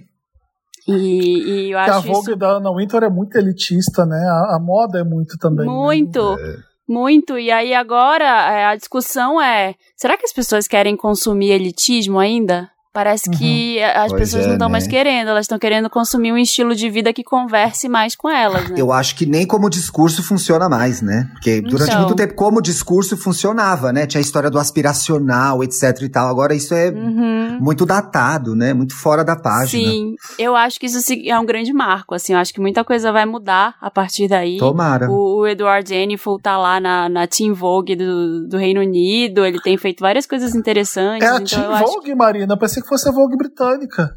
eu acho que é a Teen Vogue, Felipe. Eu li isso um- uma hora. Deixa eu até ver aqui, deixa eu confirmar. Não, ele é o editor da Vogue britânica mesmo. Ele, não foi ele que fez a capa da Rihanna com aqueles chapéus de, chapéus de flores lindos. Eu acho que é Vogue britânica mesmo. é Tipo, Vogue Anna- britânica. Errei. Ele é a Anna Wintour da britânica. É, Provavelmente é ele tem que fazer a Team Vogue também, porque sobraram três pessoas nas redações, Uhum. mas. É. Sim, é da, é da Vogue inteira e eu, eu, eu tinha visto um negócio que ele fez algumas coisas diferentes pra Teen Eu adorei, Vogue. eu adoro eles. Você, Uhum. você viu o que ele fez durante a. O, todo o protesto do, do- contra o racismo? Ele pegou a capa da Vogue e deixou todo mundo fazer capa. Ele foi- eu não sei como é que ele Sim, fez. Ai, foi- sim, partiu é, dele? Que legal. Então, aquele quanti- aquela quantidade de gente que É o Vogue fazendo capa de Challenge, né? Exatamente, foi ele que criou. Ele tava super empolgado postando as Vogue Challenge no Instagram dele. Ah, Não. foi isso. É. Eu vi um milhão de capas, eu falei que tanto de Que capa. legal, ele fez gente. Eu não capa. seguia ele. Que foda. Ele Vou fez uma capa com aqui. a Judy Dent. Você viu? Vocês viram isso? Eu Não. vi. Aquela capa com a Judy Dent na Vogue britânica é linda. Foi a pessoa mais velha que já estampou a capa da Vogue britânica até hoje. Foi É a- linda, a é uma capa Dent. meio rosa. Sim, achei Sim. chiquérrimo. Então, assim, eu acho que é um sinal de que as coisas podem mudar. E o outro é pro um filme que estreou na Netflix. Eu ia dar de interessante, né? Mas já vou dar agora, porque, né, a gente tinha aquele critério lá de que Meryl é o que tá acontecendo agora. É interessante, né? Uma coisa atemporal. Critério a gente cria, a vale. gente é dono, a gente faz o que quer. É, da, da Five Bloods, o filme do Spike Lee, que, que estreou na Ah, eu Netflix, né? vi. Ai, já li todas as críticas, mas não vi ainda. Gente, é Eu muito bom. também, é muito muito, bom. bom. muito bom. Tem muitas camadas, assim, ele é muito. é, tem. Tem. Vou, vou explicar a história, né, pra quem não viu ainda. São quatro amigos que lutaram na guerra do Vietnã. Poxa, E- Marina, spoiler. Spoiler! Se a pessoa, você não sabe qual é a guerra ainda, só no meio do filme que você descobre qual é a Ai. guerra. Teve Sim, guerra no. Vietnã? What? É, e eles resolvem voltar pra lá porque eles deixaram um, um- eles tinham umas barras de ouro que eles eles ganha, receberam na guerra, eles deixaram lá enterradas e um, eles tinham um, um quinto amigo que era o, o chefe deles, é. né, o, superior deles no exército que morreu na guerra e eles voltam pra resgatar tanto a fortuna quanto o corpo do amigo. Só que tem tanta camada que é tipo assim, um É. deles tem uma filha com uma vietnamita e a menina é meio vietnamita, meio negra, e aí as pessoas no Vietnã são racistas com ela, e as pessoas, os soldados que, que lutaram na guerra, os brancos, eles também são. E aí fala muito de que, tipo, de como os Estados Unidos usaram as- os negros pra lutar uma guerra que não era deles. No Vietnã e morreu muita gente, né? Foram muitos enviados pra lá. O Uhum. principal, o, o ator principal, assim, que é o Paul, que é um dos amigos, ele vai, com certeza ele vai ser indicado ao Oscar, gente. Ele é muito, Sim. O Muito é o Roy foda. Lindo. É, que outro filme que ele fez, Felipe? Eu não, não lembro. Olha, o pessoal que vê o The Good Fight, ele, ele é muito famoso porque ele é o fodão lá do The Good Fight, né? Ah, Ele é tem bom. Good Fight. ele é, muito bom, gente. Então, o legal, Marina, é que ele tá voltando pra fazer os filmes do Spike Lee. Ele fez bastante filme do Spike O Malcolm X que eu falei aqui, ele tá no Malcolm X, ele fez Clockers, ele fez Crooklyn do Spike Lee, então, e ele deixou, tipo, o último filme do Spike Lee que ele fez foi lá nos anos 90. Então, é super legal que ele volta a fazer filme do Spike Lee. Nossa, ele é E- genial. Ele, é, foda, muito... ele é foda, foda, foda, foda, foda. Ele é muito bom. E ele é o principal, assim, do filme. Ele é Trump, ele é, vo- vota no Trump. É, Ele é uma pessoa negra que vota no Trump, então aí você vai, a história vai se vai acontecendo, você vai entendendo por quê, e aí ele usa um chapéu do Make America Great Again. o Maga Head. filme, é, ele usa o chapéu o filme inteiro. E aí o chapéu é muito simbólico no filme, porque ele vai passando ali na- nas mãos de todo mundo que é ruim no filme. Uhum. Todo mundo que tem alguma coisa ruim no filme, passa esse chapéu passa na mão da pessoa. Então, e é é muito louco ver, assim, a guerra não deixou os caras, né? A guerra do Vietnã é muito recente, agora que, que eu fui lá no, no começo do ano, foi muito louco, porque a gente visitou um, um lugar em que as pessoas, os caras se escondiam da, da guerra, era um hospital de guerra, numas cavernas. E é horrível, é horrível imaginar como é que era, assim, sabe, na época. Quanta gente que morreu no meio do mato. O cara, o Não guia tem que nada levou. a ver, né? Gente, os americanos, esses negros, os americanos estavam lá, não tem nada a ver Não com, tem com nada- eles. Tava lá lutando na guerra que não era deles. Nada tem nada a negros, ver, é. gente. O, o, o guia que levou a gente lá nesse lugar, ele chorou. Sabe, na hora que ele Nossa. levou, assim, eu falei, cara, é, se ele chorou, não é uma encenação, porque ele é o guia, assim, sabe? É porque toca muito as pessoas ainda. Ah, não, ele ia ser um guia muito bom, né? Se ele tivesse chorado só pela, É. pela excursão. É. Ele Cry chorou kill. muito, assim, quando chegou lá. Ele falou, não, que é meu aniversário, meus pais morreram na guerra. Hum. E, e, tipo, muito emocionante, sabe? Porque é muito novo tudo, assim. Foi os anos 70 agora. E me- aí no filme mostra várias imagens de coisas que estavam acontecendo, de, de pessoas negras sendo assassinadas, que é uma coisa muito atual. Esse filme é muito necessário e é muito atual, assim. É, é foda que o Spike ele faz, né? Eu, É. eu tô esperando você falar pra eu contar tudo que eu gostei do filme também. É legal que a gente vai dividir esse Meryl. ele, ele, ele tá trabalhando de novo com o Terence Blanchard, que é o, o cara que faz a trilha do filme. A trilha do filme é perfeita. É um, Nossa, fi- sim. é um filme de guerra, né? Então ele Uhum. te- tem vários easter eggs que o Spike Lee, o Spike Lee ele dá aula de cinema na NYU, ele é um professor de cinema fenomenal na, na- em Nova York. Então ele faz um filme de guerra, acho que talvez seja o primeiro filme de guerra do Spike Lee. Então você vê cenas que trazem referência ao Apocalipse Now, aquela cena do helicóptero voando com o sol laranja atrás, é Apocalipse Now.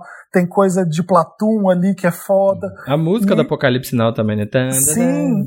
E aquela boate que eles estão dançando e chama Apocalipse Now e toca Marvin Gaye, a boate existe e chama Apocalipse Now mesmo, sabia? Eu vi uma- Gente. Ai, que legal. falando disso. Outra coisa que eu achei legal, eu percebi que os nomes dos atores, os quatro principais, os cinco, se eu não me engano, são os nomes dos vocalistas dos Temptations. Então, assim, o Spike Lee põe Ah, o Spike põe, põe várias coisas. Ele pega a música do Marvin Gaye. O Marvin Gaye tem o principal disco. Aliás, não é só porque é o principal disco do Marvin Gaye. Esse disco ele é um divisor de águas na música, porque ele é o primeiro disco que a gente conhece hoje em dia como um álbum com conceito fechado. O Marvin Sim. Gaye é quem faz isso primeiro, com What's Going On. O Spike Lee usa sete ou oito músicas do What's Going On nesse filme. Nossa, esse álbum é só- maravilhoso, né? Ele só falta escrever a letra na nossa testa pra gente pra mostrar que, o- que, os- que o Marvin Gaye cantou lá nos anos 70, a gente tá vivendo ainda hoje por, com o racismo. da- Então é, é emocionante ver o que ele faz ali com a música pra contar a história, pra pra explicar o que tá acontecendo. É foda, né, Marina? O começo com o Martin Luther King, com o É Malcolm X. demais. Aquela Tem- parte, aquela parte da, da, da radialista vietnamita que ela conta do Martin Luther Sim. King. Nossa, eu achei É uma das melhores partes arrepiar. do filme. Você fala assim, caramba. Botou pra pensar, hein, fia? Botou Uhum. pra pensar aqui, ó. Vocês já viram no, na Netflix aquela tem aquela série com vários designers, a da Ruth Carter, que é a figurinista Sim. do Marvin A Gaye? Marina falou aqui, não falou? Ah, Já- legal, legal. Que eu adorei, eu não conhecia Qual ela. série? Eu não lembro. Acho que não. Acho que eu Tem não uma essa Fala série assim. na, na, na Netflix que chama Abstract. The Ah, Art of sim, sim, Design. sim, e aí sim, tem o da sim. Ruth Carter, que é a figurinista do. Sim, é maravilhoso. Faça a coisa certa. É, nossa, e de vários filmes do. Ela era do teatro, o Spike Lee chamou ela pra fazer o Faça a Coisa Certa e ela chegou a fazer até o Pantera Negra agora. de- Fez o Pantera Negra e ganhou o Oscar, né? Ou ela Sim, ganhou o sim. Oscar antes? Esse- eu sei que ela ganhou o tocando- Oscar. É, Eu hora- gosto, Hum. eu, go- não acho que é um dos melhores filmes do Spike Lee, não, mas você entende a importância dele, o que ele tá Sim. falando, e quando eles chegam na, na, na selva mesmo do Vietnã, o filme você não consegue parar de ver. Ali, Uhum. ele engata e você fica, caralho, o que que tá acontecendo? É muito bom, sim. Legal, Eu quero adorei. ver. Quero ver. Eu fiquei, a hora que tocava What's Going On no filme, eu tava lembrando, lembra quando as estrelas fizeram What's Going On nos Popstars, e tinha aquele clipe que tirava as faixas, que tinham palavras. Eu fiquei pensando, gente, como isso envelheceu? Como seria assistir esse clipe hoje? Não, e ele traz ali versões, ele traz versões inéditas que ninguém nunca ouviu de What's Going On, tipo a capela do Marvin Gaye cantando. Eu achei arrepiava ouvindo aquilo, de tão lindo. É, coisas que ninguém ouviu antes, que não sei como ele Deve ter família no Marvin Gaye que deve ter Ele é o dado. Spike Lee, né? Ele tem contatos. né? É isso. Mas é, que, que todo mundo deu Meryl? Sim. Sim. Vamos pro interessante, né? Vamos. Interessante, Ney.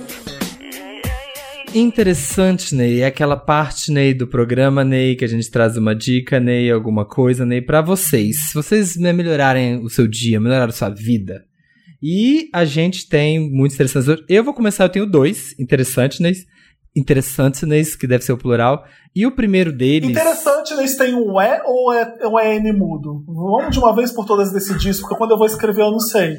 É de Britney. Que- então não dá sim. pra ter um E, né? Interessante Ney ou interessante Ney? Como é que a gente faz? Eu acho que é mudo. Hum, eu acho que é mudo também. É. Eu também eu, sou, eu acho. sou brasileiro, eu acho que tem que escrever como é no Brasil. Tá bom, obrigado, Samir. A gente queria Isso, decidir e agora não decidiu, mas beleza. Tá bom, mas como eu sou uma pessoa muito amigável, vai ser com temudo. Eu aceito. Uhum. Tamo liberado. Mas eu vou começar Tá. a ter o dois. Tá, Então vai, primeiro- mulher, anda com isso. Anda, fia, vai, fala. Que inferno, O vou prim- começar, vou começar. Ai, Começa, deixa eu falar. puta que pariu. Saco, eu já tô travando o outro lado já, gente. Já tô Eu tenho um- dois interessantes. Nesse primeiro eu vou dar um. Ai, gente, um dos meus interessantes, né, esse né, fim de semana teve aquele negócio lá do Global Rainbow, né? Que foi aquele arco-íris laser que Doritos foi fazer na Eu vi, Paulista. eu Achei vi. bem bonito. E eu, eu fui ver, eu acho que tem a ver com essa campanha que eles estão fazendo agora. Eles estão com uma campanha que chama One Kiss, One Donation, que eu vi que passou nos meus stories aqui, tipo, tem um vídeo que tem a Pablo, e ela dá um beijo em outra pessoa, que vai dando um beijo, que vai dando um beijo. Essa plataforma chama One Kiss, One Donation, que é lá no doritos.com.br barra rainbow, e você grava um vídeo mandando um beijo, e eles dão, eles doam um real por cada beijo, pelo que eu entendi. Então, se todo mundo vai lá, grava seu videozinho, eles têm uma meta de doar até um milhão de reais para instituições. Que eu, vi, eu não vi quais eram, mas sei que são 10 instituições. e é só entrar no site, nesse site, gravar seu vídeo mandando um beijinho. Então, se você, amiguinha, é ativista de sofá, sabe aquela pessoa que só quer, só quer usar hashtag, só twittar, agora você, eu acho que dá pra ajudar Não, é que agora eles, eles, eh, pelo que eu entendi, eu, eu também tava vendo isso, eu fiquei maravilhado com, com os canhões de, de luz lá do Doritos. É que agora tá todo mundo em casa, né? Não tem parada pra todo mundo se pegar e beijar. Né? Ai, saudade. Aí, e distanciamento social, você tem que ficar ativista de sofá sim, não tem outra escapatória. Então, eu entendi que eles criaram essa campanha desse ano. O Doritos é super legal, tá sempre aqui com a gente, com o Wanda, com o Papel Pop. Então é Sim. legal você falar mesmo, Samir. É, a gente, a gente fez com isso também, aquela campanha Bold, né? Lembra quando eles Sim. lançaram o Current, que todo mundo comeu e tal. Acho... Gente, é muito fácil. É só entrar lá e, ó, e vai lá, grava seu beijinho e você já tá doando um realzinho. E aí até chegar ao milhão. Você já gravou o seu com o Bruno, por acaso, pra, pra jogar no, no negócio? Eu gravei sozinho, ele não viu ainda. Depois eu vou fazer. tá. Sozinho, gravei sozinho, ele Hum. não viu. Vou dar como presente surpresa pra ele, mostrar um beijinho que eu mandei pra ele na plataforma. Porque a gente é assim, a gente é mamolado, a gente manda os É, beijinhos. tá bom. Faz surpresinhas pra manter, manter o relacionamento, sabe, aceso, não deixar a quarentena. E eu também vi que no site tem uns cursos que eles estão dando pra pessoas que querem, sabe, montar. Isso é outra Beijar? iniciativa que eu achei super legal. Se você tem um projeto, se você tem uma ONG, se você tem né, alguma coisa que apoia LGBTs, eles estão com cursos gratuitos que vão até julho lá na- nessa plataforma. E você vai poder ver sobre vários temas. Sei lá, tem, tipo, eu vi que tinha captação de recurso, ou você quer entender mais sobre temas jurídicos. É só entrar lá e eu vi que tem várias coisas que você pode ir fazendo esse curso para poder, né, dar uma bombada no seu projeto. Arrasou. Tem que dar moral pra essas marcas que estão fazendo coisa pras gay mesmo. Porque a, a Doritos faz direito sempre. né? Eu acho bonitas as campanhas sempre que tem a parada. Só tô com saudade da parada mesmo. tá? Foi uma merda não ter esse ano, né? Que a gente precisava tanto. Foi triste. E aí o laser era bem bonito. Eu até entrei no Instagram da mulher depois, chama Iver Matter, uma coisa assim. Ela faz em vários lugares do mundo, né? Faz. Não, fez umas cidadezinhas da Suécia. Tem um que ela fez nas cidadezinhas da Suécia, assim, ó, que tem, tipo, fica meio que, que nem uma aurora boreal, não sei se por causa do dia, tava assim, nublado, aí fica uma coisa meio degradê. Nossa, a mulher teve a ideia boa. Legal. Tia, ô Ti, você tá quietinho, você tem interessante? Tem? Eu tô lendo um livro aqui que, que eu achei bem legal. A editora me mandou a HarperCollins. O The, uh, não sei se, se vocês já ouviram falar, é The Underground Railroad. Ah, não. Não. Ah, eu não entendi. Eu não entendi nada do nome do livro. Me taguei aí que eu, A vingança, né? É The Underground Railroad. É como se fosse uma estrada de ferro underground. Sim. É, trem ganhou o Pulitzer em 2017. O autor é o Colson Whitehead. E é a história da Cora, uma mulher escravizada que está em busca da liberdade dela no sul dos Estados Unidos, no século XIX. Eu tô no final do livro, assim, pancada atrás de pancada, e é muito interessante ler esse livro agora, né? Que já ganhou o Pulitzer faz três anos. Pulitzer é o maior, Pulitzer é um, talvez o maior prêmio da literatura, gente. Uhum. Ai, eu fiquei com medo de você falar o Oscar do livro, mas. Ai, droga, perdi essa chance, né, Fê? é É interessante. referência. É um na Globo. Na. Globo é assim que a gente fala. É. Lá a gente fala assim. Ai, que saco. Eu fiz o media training e falaram que é assim. Antes da pandemia, eu fui na Sephora comprar um perfume e o cara falou assim: esse aqui ganhou o Oscar dos perfumes. Eu falei, ah, Ai. Eu não vou levar. Foi a Meryl Streep que, que fez essa né? As pessoas têm essa mania, gente. O que é curioso de tá, e foi uma coincidência, porque a editora, a HarperCollins, já tinha me mandado esse livro e ele estava parado aqui. Eu comecei a ler, estouraram os protestos por conta do assassinato do George Floyd. E é muito interessante, você vai lendo o livro e vai fazendo o paralelo como essa, esse sistema que existe hoje foi construído nos Estados Unidos e tem muitas coisas semelhantes com o Brasil e como ele reflete nas coisas que acontecem até hoje. Assim, o cara tem- é de uma sensibilidade foda pra escrever. É uma história dura, é uma história difícil. E a Cora é uma personagem muito interessante, cheia de nuances, né? Uma mulher que passa pão que o diabo amassou e a visão que ela tem dela mesma como uma mulher vivendo no mundo dos brancos, em que ela não tem chance nenhuma, é muito legal, é muito legal. E assim, triste, triste, triste, triste, mas um puta livro que eu acho que ajuda a entender muito o contexto do momento que a gente tá vivendo hoje, assim. Recomendo mesmo. ótimo.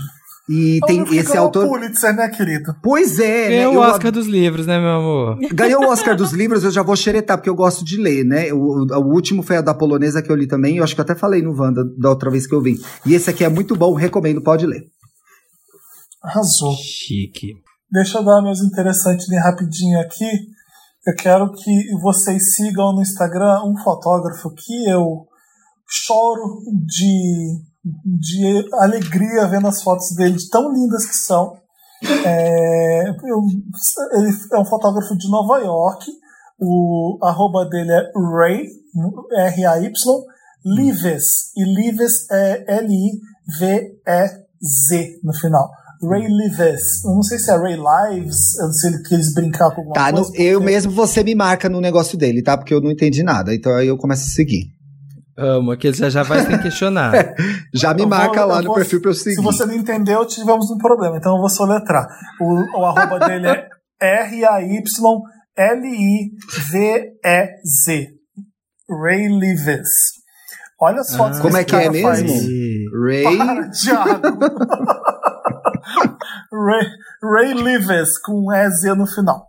É, fotos lindas de Nova York e durante os protestos contra o racismo lá na cidade, ele tem cada registro aqui que é de cair o queixo, de doer o coração, é, porque ele sempre fotografa Nova York muito bonita, é, os, pôr, os pôr do sol entre as ruas, a, Brooklyn, e ele foi pra rua durante os protestos, ele fez bastante coisa foda. Tem uma da, de uma Nossa, fogueira. belíssimas as fotos, tô vendo aqui. É, eu também tô vendo Tem- aqui, foda, viu? Tem, um, tem uma aqui que acenderam uma fogueira embaixo da Estátua da Liberdade, então parece que a Estátua da Liberdade está pegando fogo. Isso aqui é, é, é, é- é lindo de ver mesmo. Incrível. O, o pessoal fazendo em frente à torre do Trump, colocando o dedo do meio para cima, ele fotografando uma fotos, umas fotos lindas. É, segue o Ray porque é, é coisa bonita passando no feed. E meu outro interessante né, vai pro pessoal que faz o Lista Preta. Eu sigo eles já no Twitter, já no Instagram. É, tá lá o Atailon fazendo o Lista Preta junto com o Jader, junto com o Alexandre, com a Clara, com o Matheus, e eles fazem um trabalho muito bom. É basicamente cultura pop com foco em pretos e pretas da música, do cinema, do teatro, televisão, em basicamente cultura pop com foco na cultura black. É muito bom. E agora eles fizeram um podcast, chama Lista Preta Pod. Você pode ouvir em todos os streamings, eles discu- discutindo lá temas incríveis, muito legal. Já colaboraram com Papel Pop uma vez, ou, ou mais de uma vez, não lembro é, falando da Thelma. A gente fez uma matéria apostando que a Thelma seria a grande vencedora do BBB e dando as razões pelas quais. E aí, acertamos, acertamos. É isso. Segue lá o Lista Preta nas redes e escuta o podcast deles. Muito bom. Eu vou indicar um podcast, então. Um podcast que eu comecei a ouvir por acaso, tava na, na minha lista de recomendados. Chama E aí, gay? Ah, é, Vem tinha que falar desse, filho. né? Ah, Vai, pelo amor de Deus! conta. Ninguém vai fazer propaganda, nem, nem fazer um alto jabá aqui. Gente, o por Dantas tem que quê? aparecer aí e falar, então, porque o Dantas, tá faz isso aí, interessante, Ney. Por favor, Dantas, as pessoas não aguentam mais minha voz em nenhum podcast. Fala você alguma coisa. Oi, gente! Peraí, deixa eu só botar meu áudio aqui pra gravar. Oi, gente. E aí, no... E aí, gay? e aí ai, nosso, nosso podcast, eu vou dar, vamos dar esse interessante em conjunto, então. Já tem muita gente ouvindo, né? A gente tá em qual, Vamos, Bi. qual episódio já, gente? Acho que a gente gravou o sexto, né? Não sei, a gente grava 30 por semana, não acaba. É muito, tem Então, muito tô perguntando, programa, é um por muito semana, porque conteúdo. já, já tá no 6, 5. São dois. Não, são dois por semana, gente. Ah, Toda quarta tá. e sexta. Péssima ideia, brincadeira.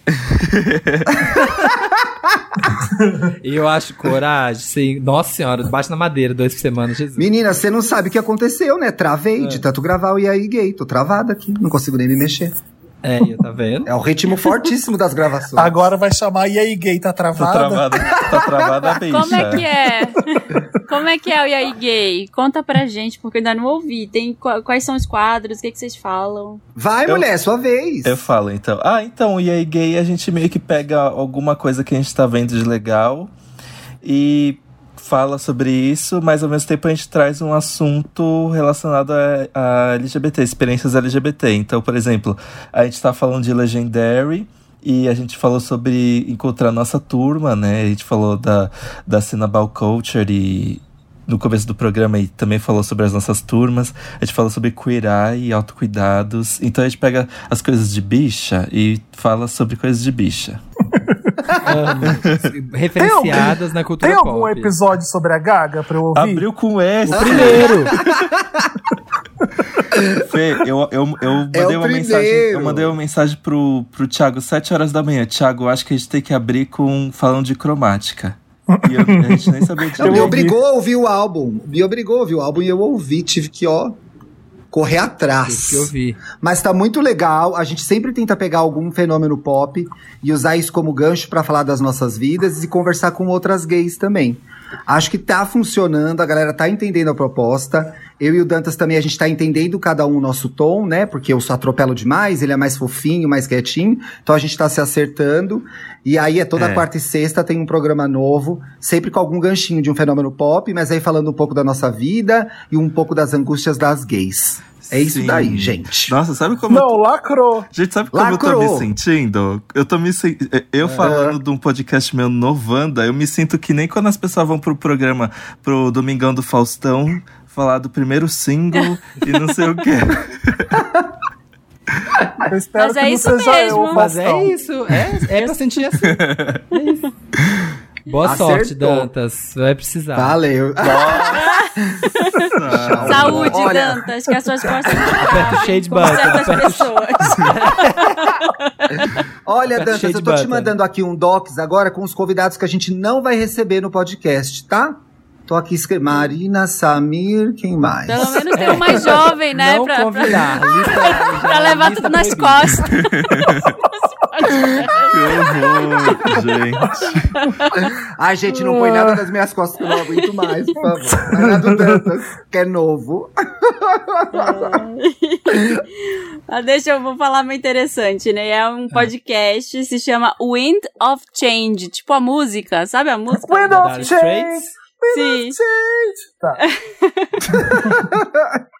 que é a música do Scorpions, famosa. É, é um cara, é um jornalista, jornalista meio espírito Chico Felite que vai investigar as coisas a fundo. Uhum. chama Patrick Radden Keefe. E ele tinha um objetivo: descobrir se essa música, essa Wind of Change, escrita pelo Scorpions, ela tinha sido escrita, na verdade, pela CIA, nos Estados Nossa. Unidos, pela CIA, porque. CIA ou CIA, sei lá. É, porque tem um. Ai, eu já tava achando que era a Cia, já. Eu falei, gente, mulher, música até do Scorpions. Pela CIA. Há tanto tempo é, escrevendo, Cia. Porque disseram que essa música, ele tem uma fonte, que é um ex-agente da, da CIA, que é um cara que fala que essa música foi escrita lá por eles como uma propaganda não declarada para Oh. quando o muro de Berlim caiu. Oh. Então é que tipo, ó, os tempos estão mudando, o, o, o capitalismo venceu. Não tem mais agora essa Eu tô coisa da aqui guerra cantando, eu tô aqui cantando a música na minha cabeça pra ver se tem alguma coisa a ver. Aí eu E tô é aqui, muito- Take me to the Tefina tomorrow. Não é essa música? É... Não, Ai, agora eu sei que música que é. É, que tem um assoviozinho também. É! É. Qual é a música, Pablo? Uma Sabe? nota. Gente, Essa certeza que isso é coisa Peraí. da CIA. Certeza, certeza. Três notas eu já bati, CIA.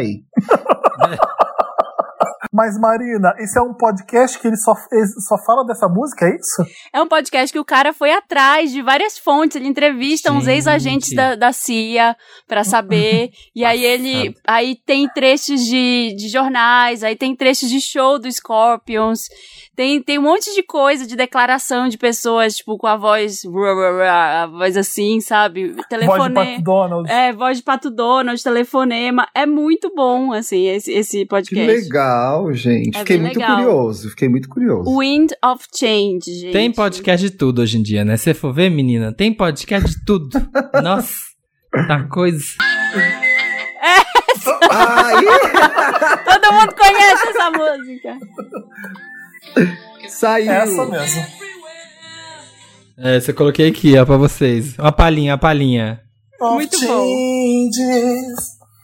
Tá bom, vamos lá. Quem tem Vamos mais? lá, Todo mundo é interessante, né? Ah, eu tinha, eu tinha falado que eu tinha dois, eu tinha um outro que era. é, Esse é rapidinho, é um filme que eu vi na Netflix. Eu tô Ah. agora vendo tudo que tem coreano na Netflix, que eu tô amando as coisas. Eu vi um que chama Um Dia Difícil, A Hard Day. É com o pai. O ator principal é aquele pai, o pai rico do Parasita. E é um cara. Gente, é muito divertido o filme, é muito bom. É um cara que. Eu achei ele gato. Um dia de quê? Eu Nossa, acho ele muito é, gato Ele é, também. viu? Ele é. E aí acontece uma coisa, sabe aquela coisa que acontece na sua vida e vai mudar o seu dia completamente. Não quero contar o que, que é porque é legal a hora que você descobre. Mas acontece uma coisa na vida desse cara e ele vai ter um dia difícil, como o nome diz. E é incrível, porque no cinema coreano eu fico passado como é que eles, eles não têm medo de fazer as coisas. Tudo que o povo tem medo de, de fazer em Hollywood, eles vão e fazem. Se precisar degolar uma pessoa, se precisar fazer alguma coisa, eles botam ali e não tem problema. É o Invasão bom. Zumbi é coreano, né? Sim, Invasão Zumbi, a criada, o parasita. Nossa, Ai, a criada eu gostei muito. Eu tô abrindo, tô descobrindo um novo mundo vendo os filmes coreanos. Me ajuda, Wanda?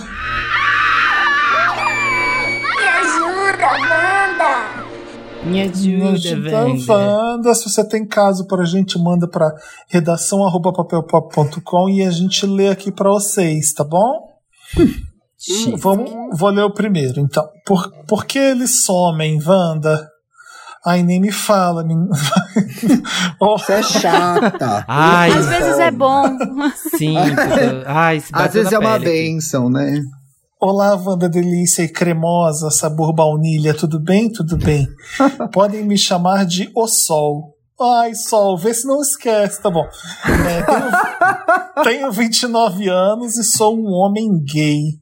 Ixi. Gostaria da ajuda de vocês para entender o que se passa de errado comigo.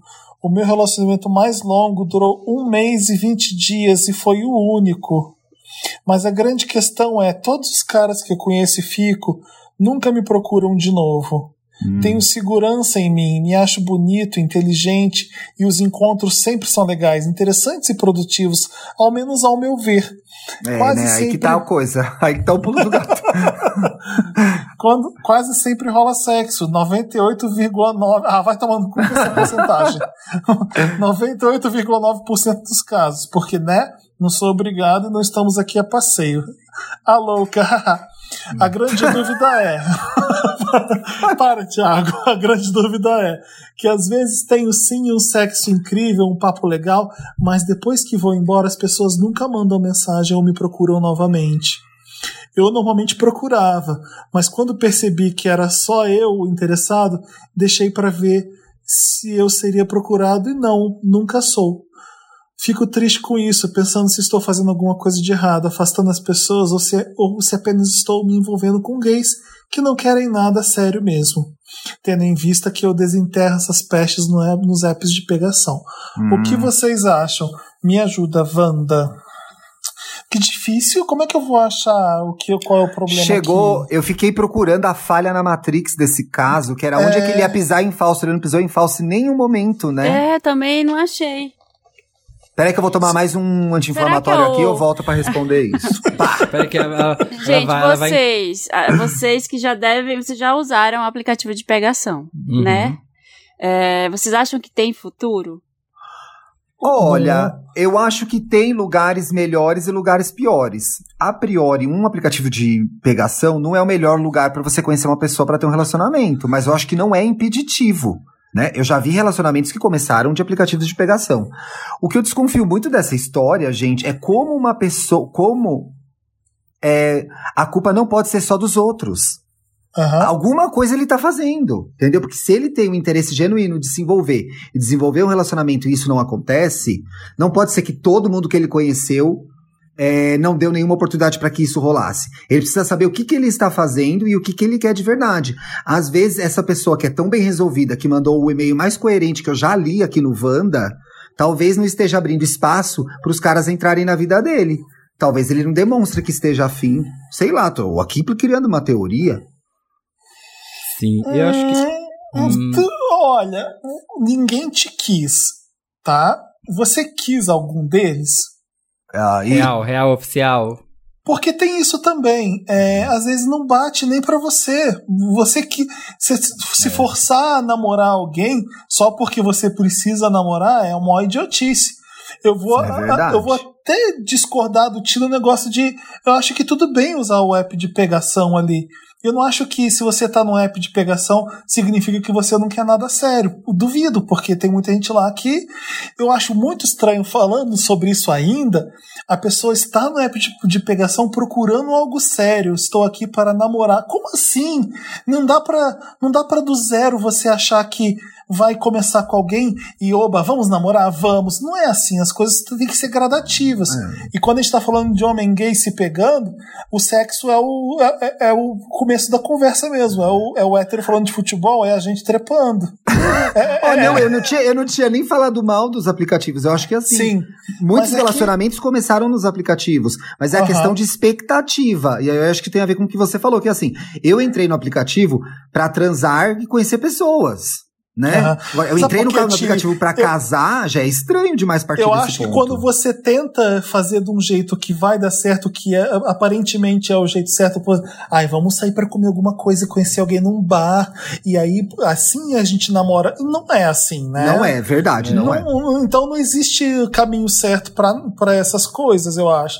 Acho que o que importa é aquela pessoa, caramba, como eu gostei dela, o sexo foi tão bom, e depois a gente falou disso, daquilo. Essa pessoa é legal, chama ela de novo pra fazer alguma coisa. Vai aos poucos construindo uma coisa.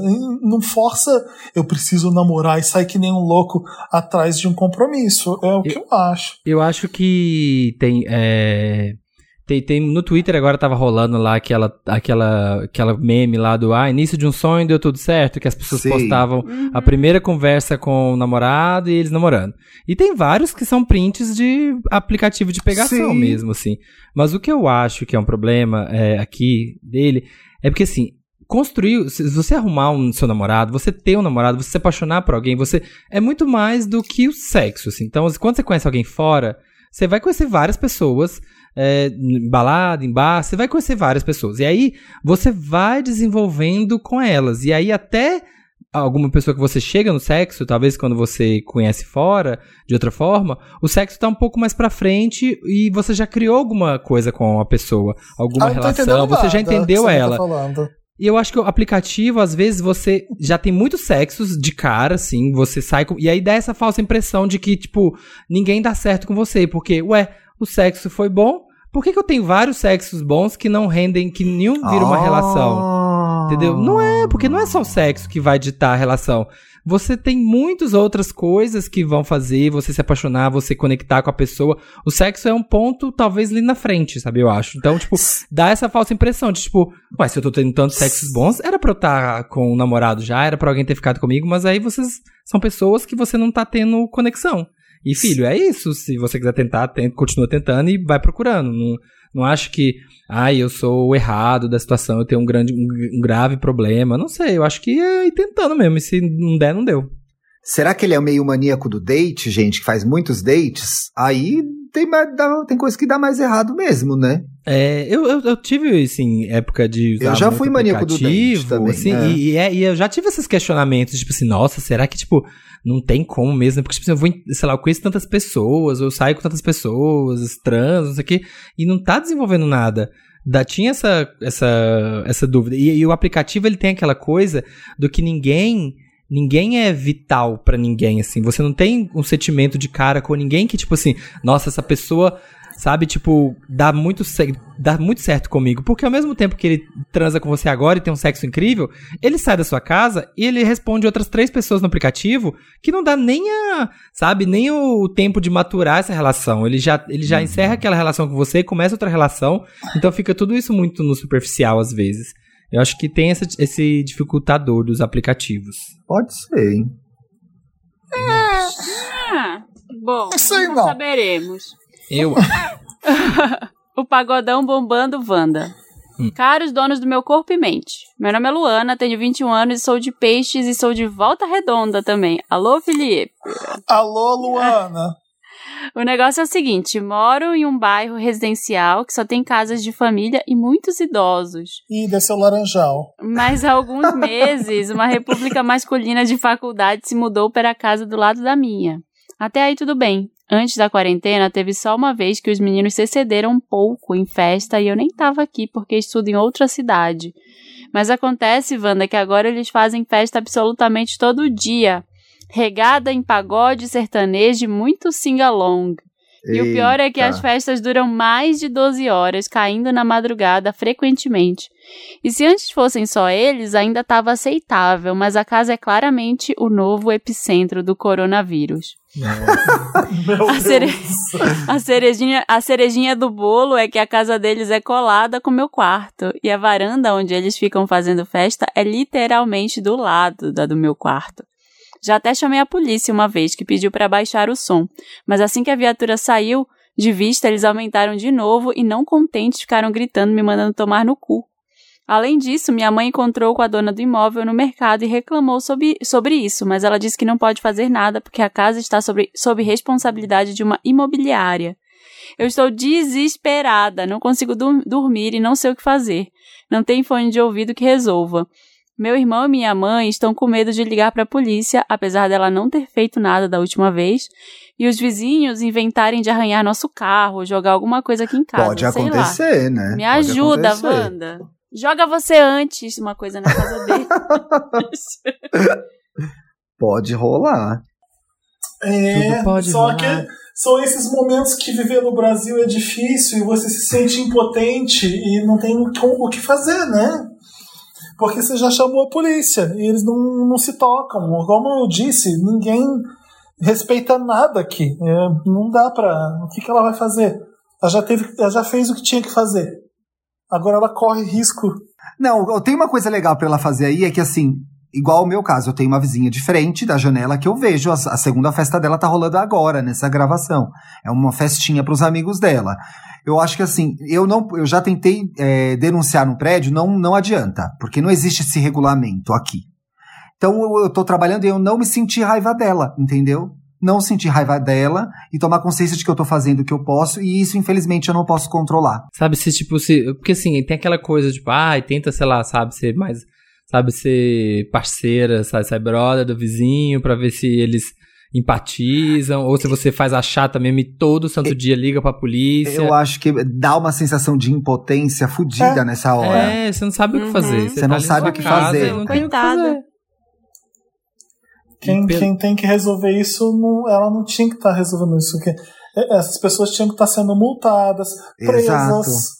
É, porque se a gente está vivendo uma pandemia, não é só o barulho que, que é o que incomoda, é eles fazendo coisas que não estão sendo irresponsáveis pra caramba. Então, é, Gente, imagina. e, e é aquilo, tudo que depende do daquele fadado bom senso, que é um negócio que assim ninguém tem. Tudo que Não. depende do bom senso não vai acontecer. Então assim, Pois é, o é. que tem que descer o cacete, tem que multar. Se você já denunciou, agora é, não passe raiva e toque a vida, porque E realmente não são tem o que fazer nesses aí. momentos que, quando a coisa aperta, que a gente vê quem as pessoas são mesmo, quem a gente é. como que- Exato. quem a gente, como, como o brasileiro é. A gente apertou, peida, né?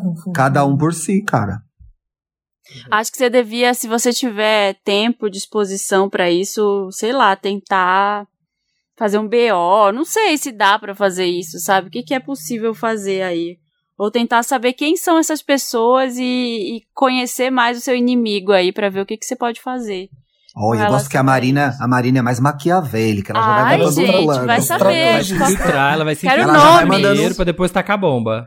Quero nomes, é, cola massa de pastel no É, escreve num cartaz com cocô e glitter e vai lá pra frente da casa. Bota, sei lá, que o- descobre o que eles detestam e coloca também bem alto o dia inteiro no seu coisa de hora que eles estão. É, é República lá? Pelo É. que eu entendi, é, né? Coloca assim, ó, no, de- durante o dia, quando eles estiver estudando, coloca assim, Cor- já pregação. Já sei, menina. Corta a internet delas, boba. Vai no cabo ali, cluque. Corta a internet delas. Começa a fazer mini sabotagens. Pode Isso, ser legal. é. Gostei. Joga um Escon- peido alemão no, no quintal deles. Esconda a conta, esconde a conta de luz pra eles esquecerem de pagar. Assim, pequenos gestos que você vai É o fodendo que o eu seu faria. vizinho. Eu seria essa pessoa. Fura um Eu pneu também. ali, né? É. Você tá com medo de arranhar o carro do sua mãe, mas eu acho que você que tinha que arranhar o carro deles. Eu Meu também. Deus do céu. Olha, Essa última parte não faça nada disso, amiga, por favor. Incitando na a, cri- a é, e se criminalidade. fizer, não fala que foi a gente que mandou fazer, não. Porque É, a porque a gente- criminalidade tomou conta da cidade, sociedade, tá bom. É, tipo, Porque se, se denunciar, se denunciar a gente, a gente corta e sobe o programa de novo, você nunca vai ter provas. Então não. É, adianta. exatamente. Ih, não conta, porque agora ela vai gravar o programa, não podia. Ai. Vou ler o próximo. Hotel de Parente Wanda. Boa tarde, donos do meu Si. Então, eu sou o Jota, tenho 25 anos e namoro o P, de 27. Ambos somos capricornianos e nos damos bem na maioria do tempo. Somos de cidades pequenas e viemos morar na capital. O grande problema do nosso relacionamento é a submissão do P aos pais dele. O pai do P paga o aluguel de um apartamento enorme pra gente. E vocês Ah, podem então pensar. tem que aceitar. Tem que É. aceitar o que o pai quiser. Ninguém mandou. Né, quem mandou. E vocês podem pensar, ó, como ele é bondoso. Mas aí que vem o problema. Todos os parentes e amigos que moram na cidade natal de P trata aqui como uma casa de estação. Então, se precisam resolver algo na capital, ficam hospedados aqui. Não precisa pôr aspas, eles realmente ficam hospedados. E não são ocasiões esporádicas, ocorre com muita frequência. O P nunca barra isso e sempre cede aos pais. Isso já foi pauta de conversas, brigas, choros. Eu sou muito individualista com as minhas coisas. Ó o capricorniano, ó o capricorniano, Felipe. E sempre que ocorre essa hospedagem, as pessoas mexem em tudo, fazem bagunça, eu odeio isso. Já pedi muito pra procurar um lugar onde possamos pagar Ah. sozinhos, mas o P sempre hesita. A última dessas hospedagens foi a avó do P que veio pra cá na terça-feira do Dia dos Namorados e com isso tive que até cancelar o pedido das comidas que tinha encomendado pro nosso finado jantar de Dia dos Namorados. Afinal, só podemos comemorar em casa por motivos de quarentena e não estou Ah, a fim de comemorar a três. Sabe, milkshakers, gosto muito do P, mas estou nesse momento escrevendo, vendo a doce velhinha encharcar minhas plantas de água, as mesmas que eu já falei que reguei ontem. Puta Sério, que minha pariu. saúde mental vai pro lixo com isso, pois me faz muito mal e já pensei em terminar com ele mil vezes por conta disso, pois é algo que sei que não vai mudar. Mas que gente, loucura, mas né? pode Só ficar tem circulando gente assim no apartamento. É, tá isso que eu errado. ia falar, obrigada. Gente, pelo amor de Deus. É, pode ficar circulando gente assim, a gente tá em. Parece que só a gente que tá em isolamento, pelo amor de Deus. A gente é uma das 20 Ai, pessoas. olha, Uma eu fiz véia aniversário dessa é aqui grupo pra... de risco. Fiz aniversário pra minha filha aqui, eu e só o pessoal de casa. Meu irmão tá aqui no Brasil, queria vir. Falei que não, ninguém tá entrando na minha casa. E o pessoal tá desfilando aí, morando em três apartamentos, pelo amor de Deus. Tacando Eu sem, foda-se, sem né? ver meus pais há quatro meses Eu e aí também. o pessoal, foda-se. Eu também, gente, fiz É, meu minha mãe, aniversário tadinha, aqui minha mãe me sozinho com ligou falando que tá com viu? saudade. Sim, a minha também, pelo amor de Deus. E eu fico pensando, se eu trouxesse ela de Belém pra cá, ela ia ter que ficar num, sei lá, num hotel 15 dias. em Como é que a gente ia quarentena. fazer, sabe? Pelo amor É. de Deus. O- Ah, eu tava agora- rindo do amigo que é que é Do Jota. individualista, mas mora no apartamento do pai do namorado, porque Hum. o pai É. do namorado tá pagando. Você Uhum. não pode reclamar de nada. Assim, o seu Concordo. namorado entende isso, tanto que ele não tem como falar nada, porque é o pai dele que tá fazendo isso, é ele, o pai dele que tá pagando, não tem o que, Tem o que falar aceitar. nessas horas. A família que vai que ficar você- no apartamento, não é, Fê? Não- Tem que aceitar, gente. A casa não é tua. Eu acho que você tem que conversar mesmo com o seu namorado. Eu não sei se terminar é uma opção exagerada, talvez, porque vocês se gostam, então Repensa a relação, eu acho que repensa. Não, mas acho que se você vai morar em outro lugar sozinho, então, e vi- visita e ele tem um lugar pra ficar junto com você, e se você der o primeiro passo, talvez ele vá junto. Boa ideia, hein? Pode ser uma coisa, ó, tô vendo esse aqui, vamos, senão eu vou sozinho. Eu não sei se dá pra pagar sozinho, tá, tem que ser um menor, enfim. Faz as contas aí e sai, porque você não precisa ficar aí. Ele que se submeteu aí, se você tá junto aturando, né? É, filho, não tem essa não, queridinha. Muito mansinha a senhora. Ai, minha casa, meu individualismo, meu espaço, sendo que é a casa que as outros pagam. Se é o outro Mas que ele paga, já filho, pediu. não Mas é a sua casa. namorado. É, Ai. e fala, então. Não, então fala, ué. Se é, se é uma coisa que incomoda ao ponto de que você tá pensando em terminar, você tem que falar: olha, filho, ou eu saio dessa casa, ou ela tem mais regras, ou a gente termina. Sim, não vai ter, não vai ter Meu, um. Eu acho que ele tem que fazer uma lista de prós e contras, entendeu? Porque assim, entendo que a capital talvez seja São Paulo, não é? É caro Sim. morar aqui. Você tem uma. Sim. Olha, grande parte do dinheiro que se gasta nessa cidade é pra morar aqui. Então, assim, faça a lista do prós e contras. Porque a economia que vocês fazem, geralmente, às vezes o apartamento tem um tamanho bom, no lugar bom, porque a gay tem até plantas e tudo. As- Faz um prós e contras, vê se aguenta mais um pouco. E aí conversa com ele, começa a fazer um planejamento pra daqui a algum tempo vocês terem a casa de vocês. Agora, por hora, eu refletiria, sabe? Porra, vem aqui a véia, vai molhar minha planta do jeito que eu não queria. Eu aguento isso em nome disso, disso, disso, daquilo, outro? Não, Sim. a velha vai matar Pronto. a planta, não é nem molhar Ah. a planta do jeito que eu queria. Ela vai matar as plantas dele. É. Eu sei, Felipe, mas concorda. Se a velha matar a planta dele é uma economia de dois mil reais de aluguel em São Paulo, Pois é. Tá pago, entendeu? Compra plantas novas. não, tá pago. Falo, véia, pode regar minha cabeça. Tá pago, entendeu? Porque agora, sendo, sendo, sendo, agora quer, ter a digni- quer ter a dignidade dele? Aí vai pagar o seu lugar, então, porque não tem como. Seu conselho de Ariano foi bem capricorniano. tipo, olha, seu bolso tá ótimo, não dá pra aguentar um pouquinho?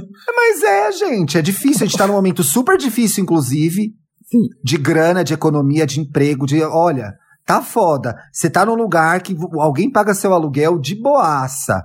Às Uhum. vezes ou outra passa um parente aí com Covid pra transmitir pra vocês. Aguenta!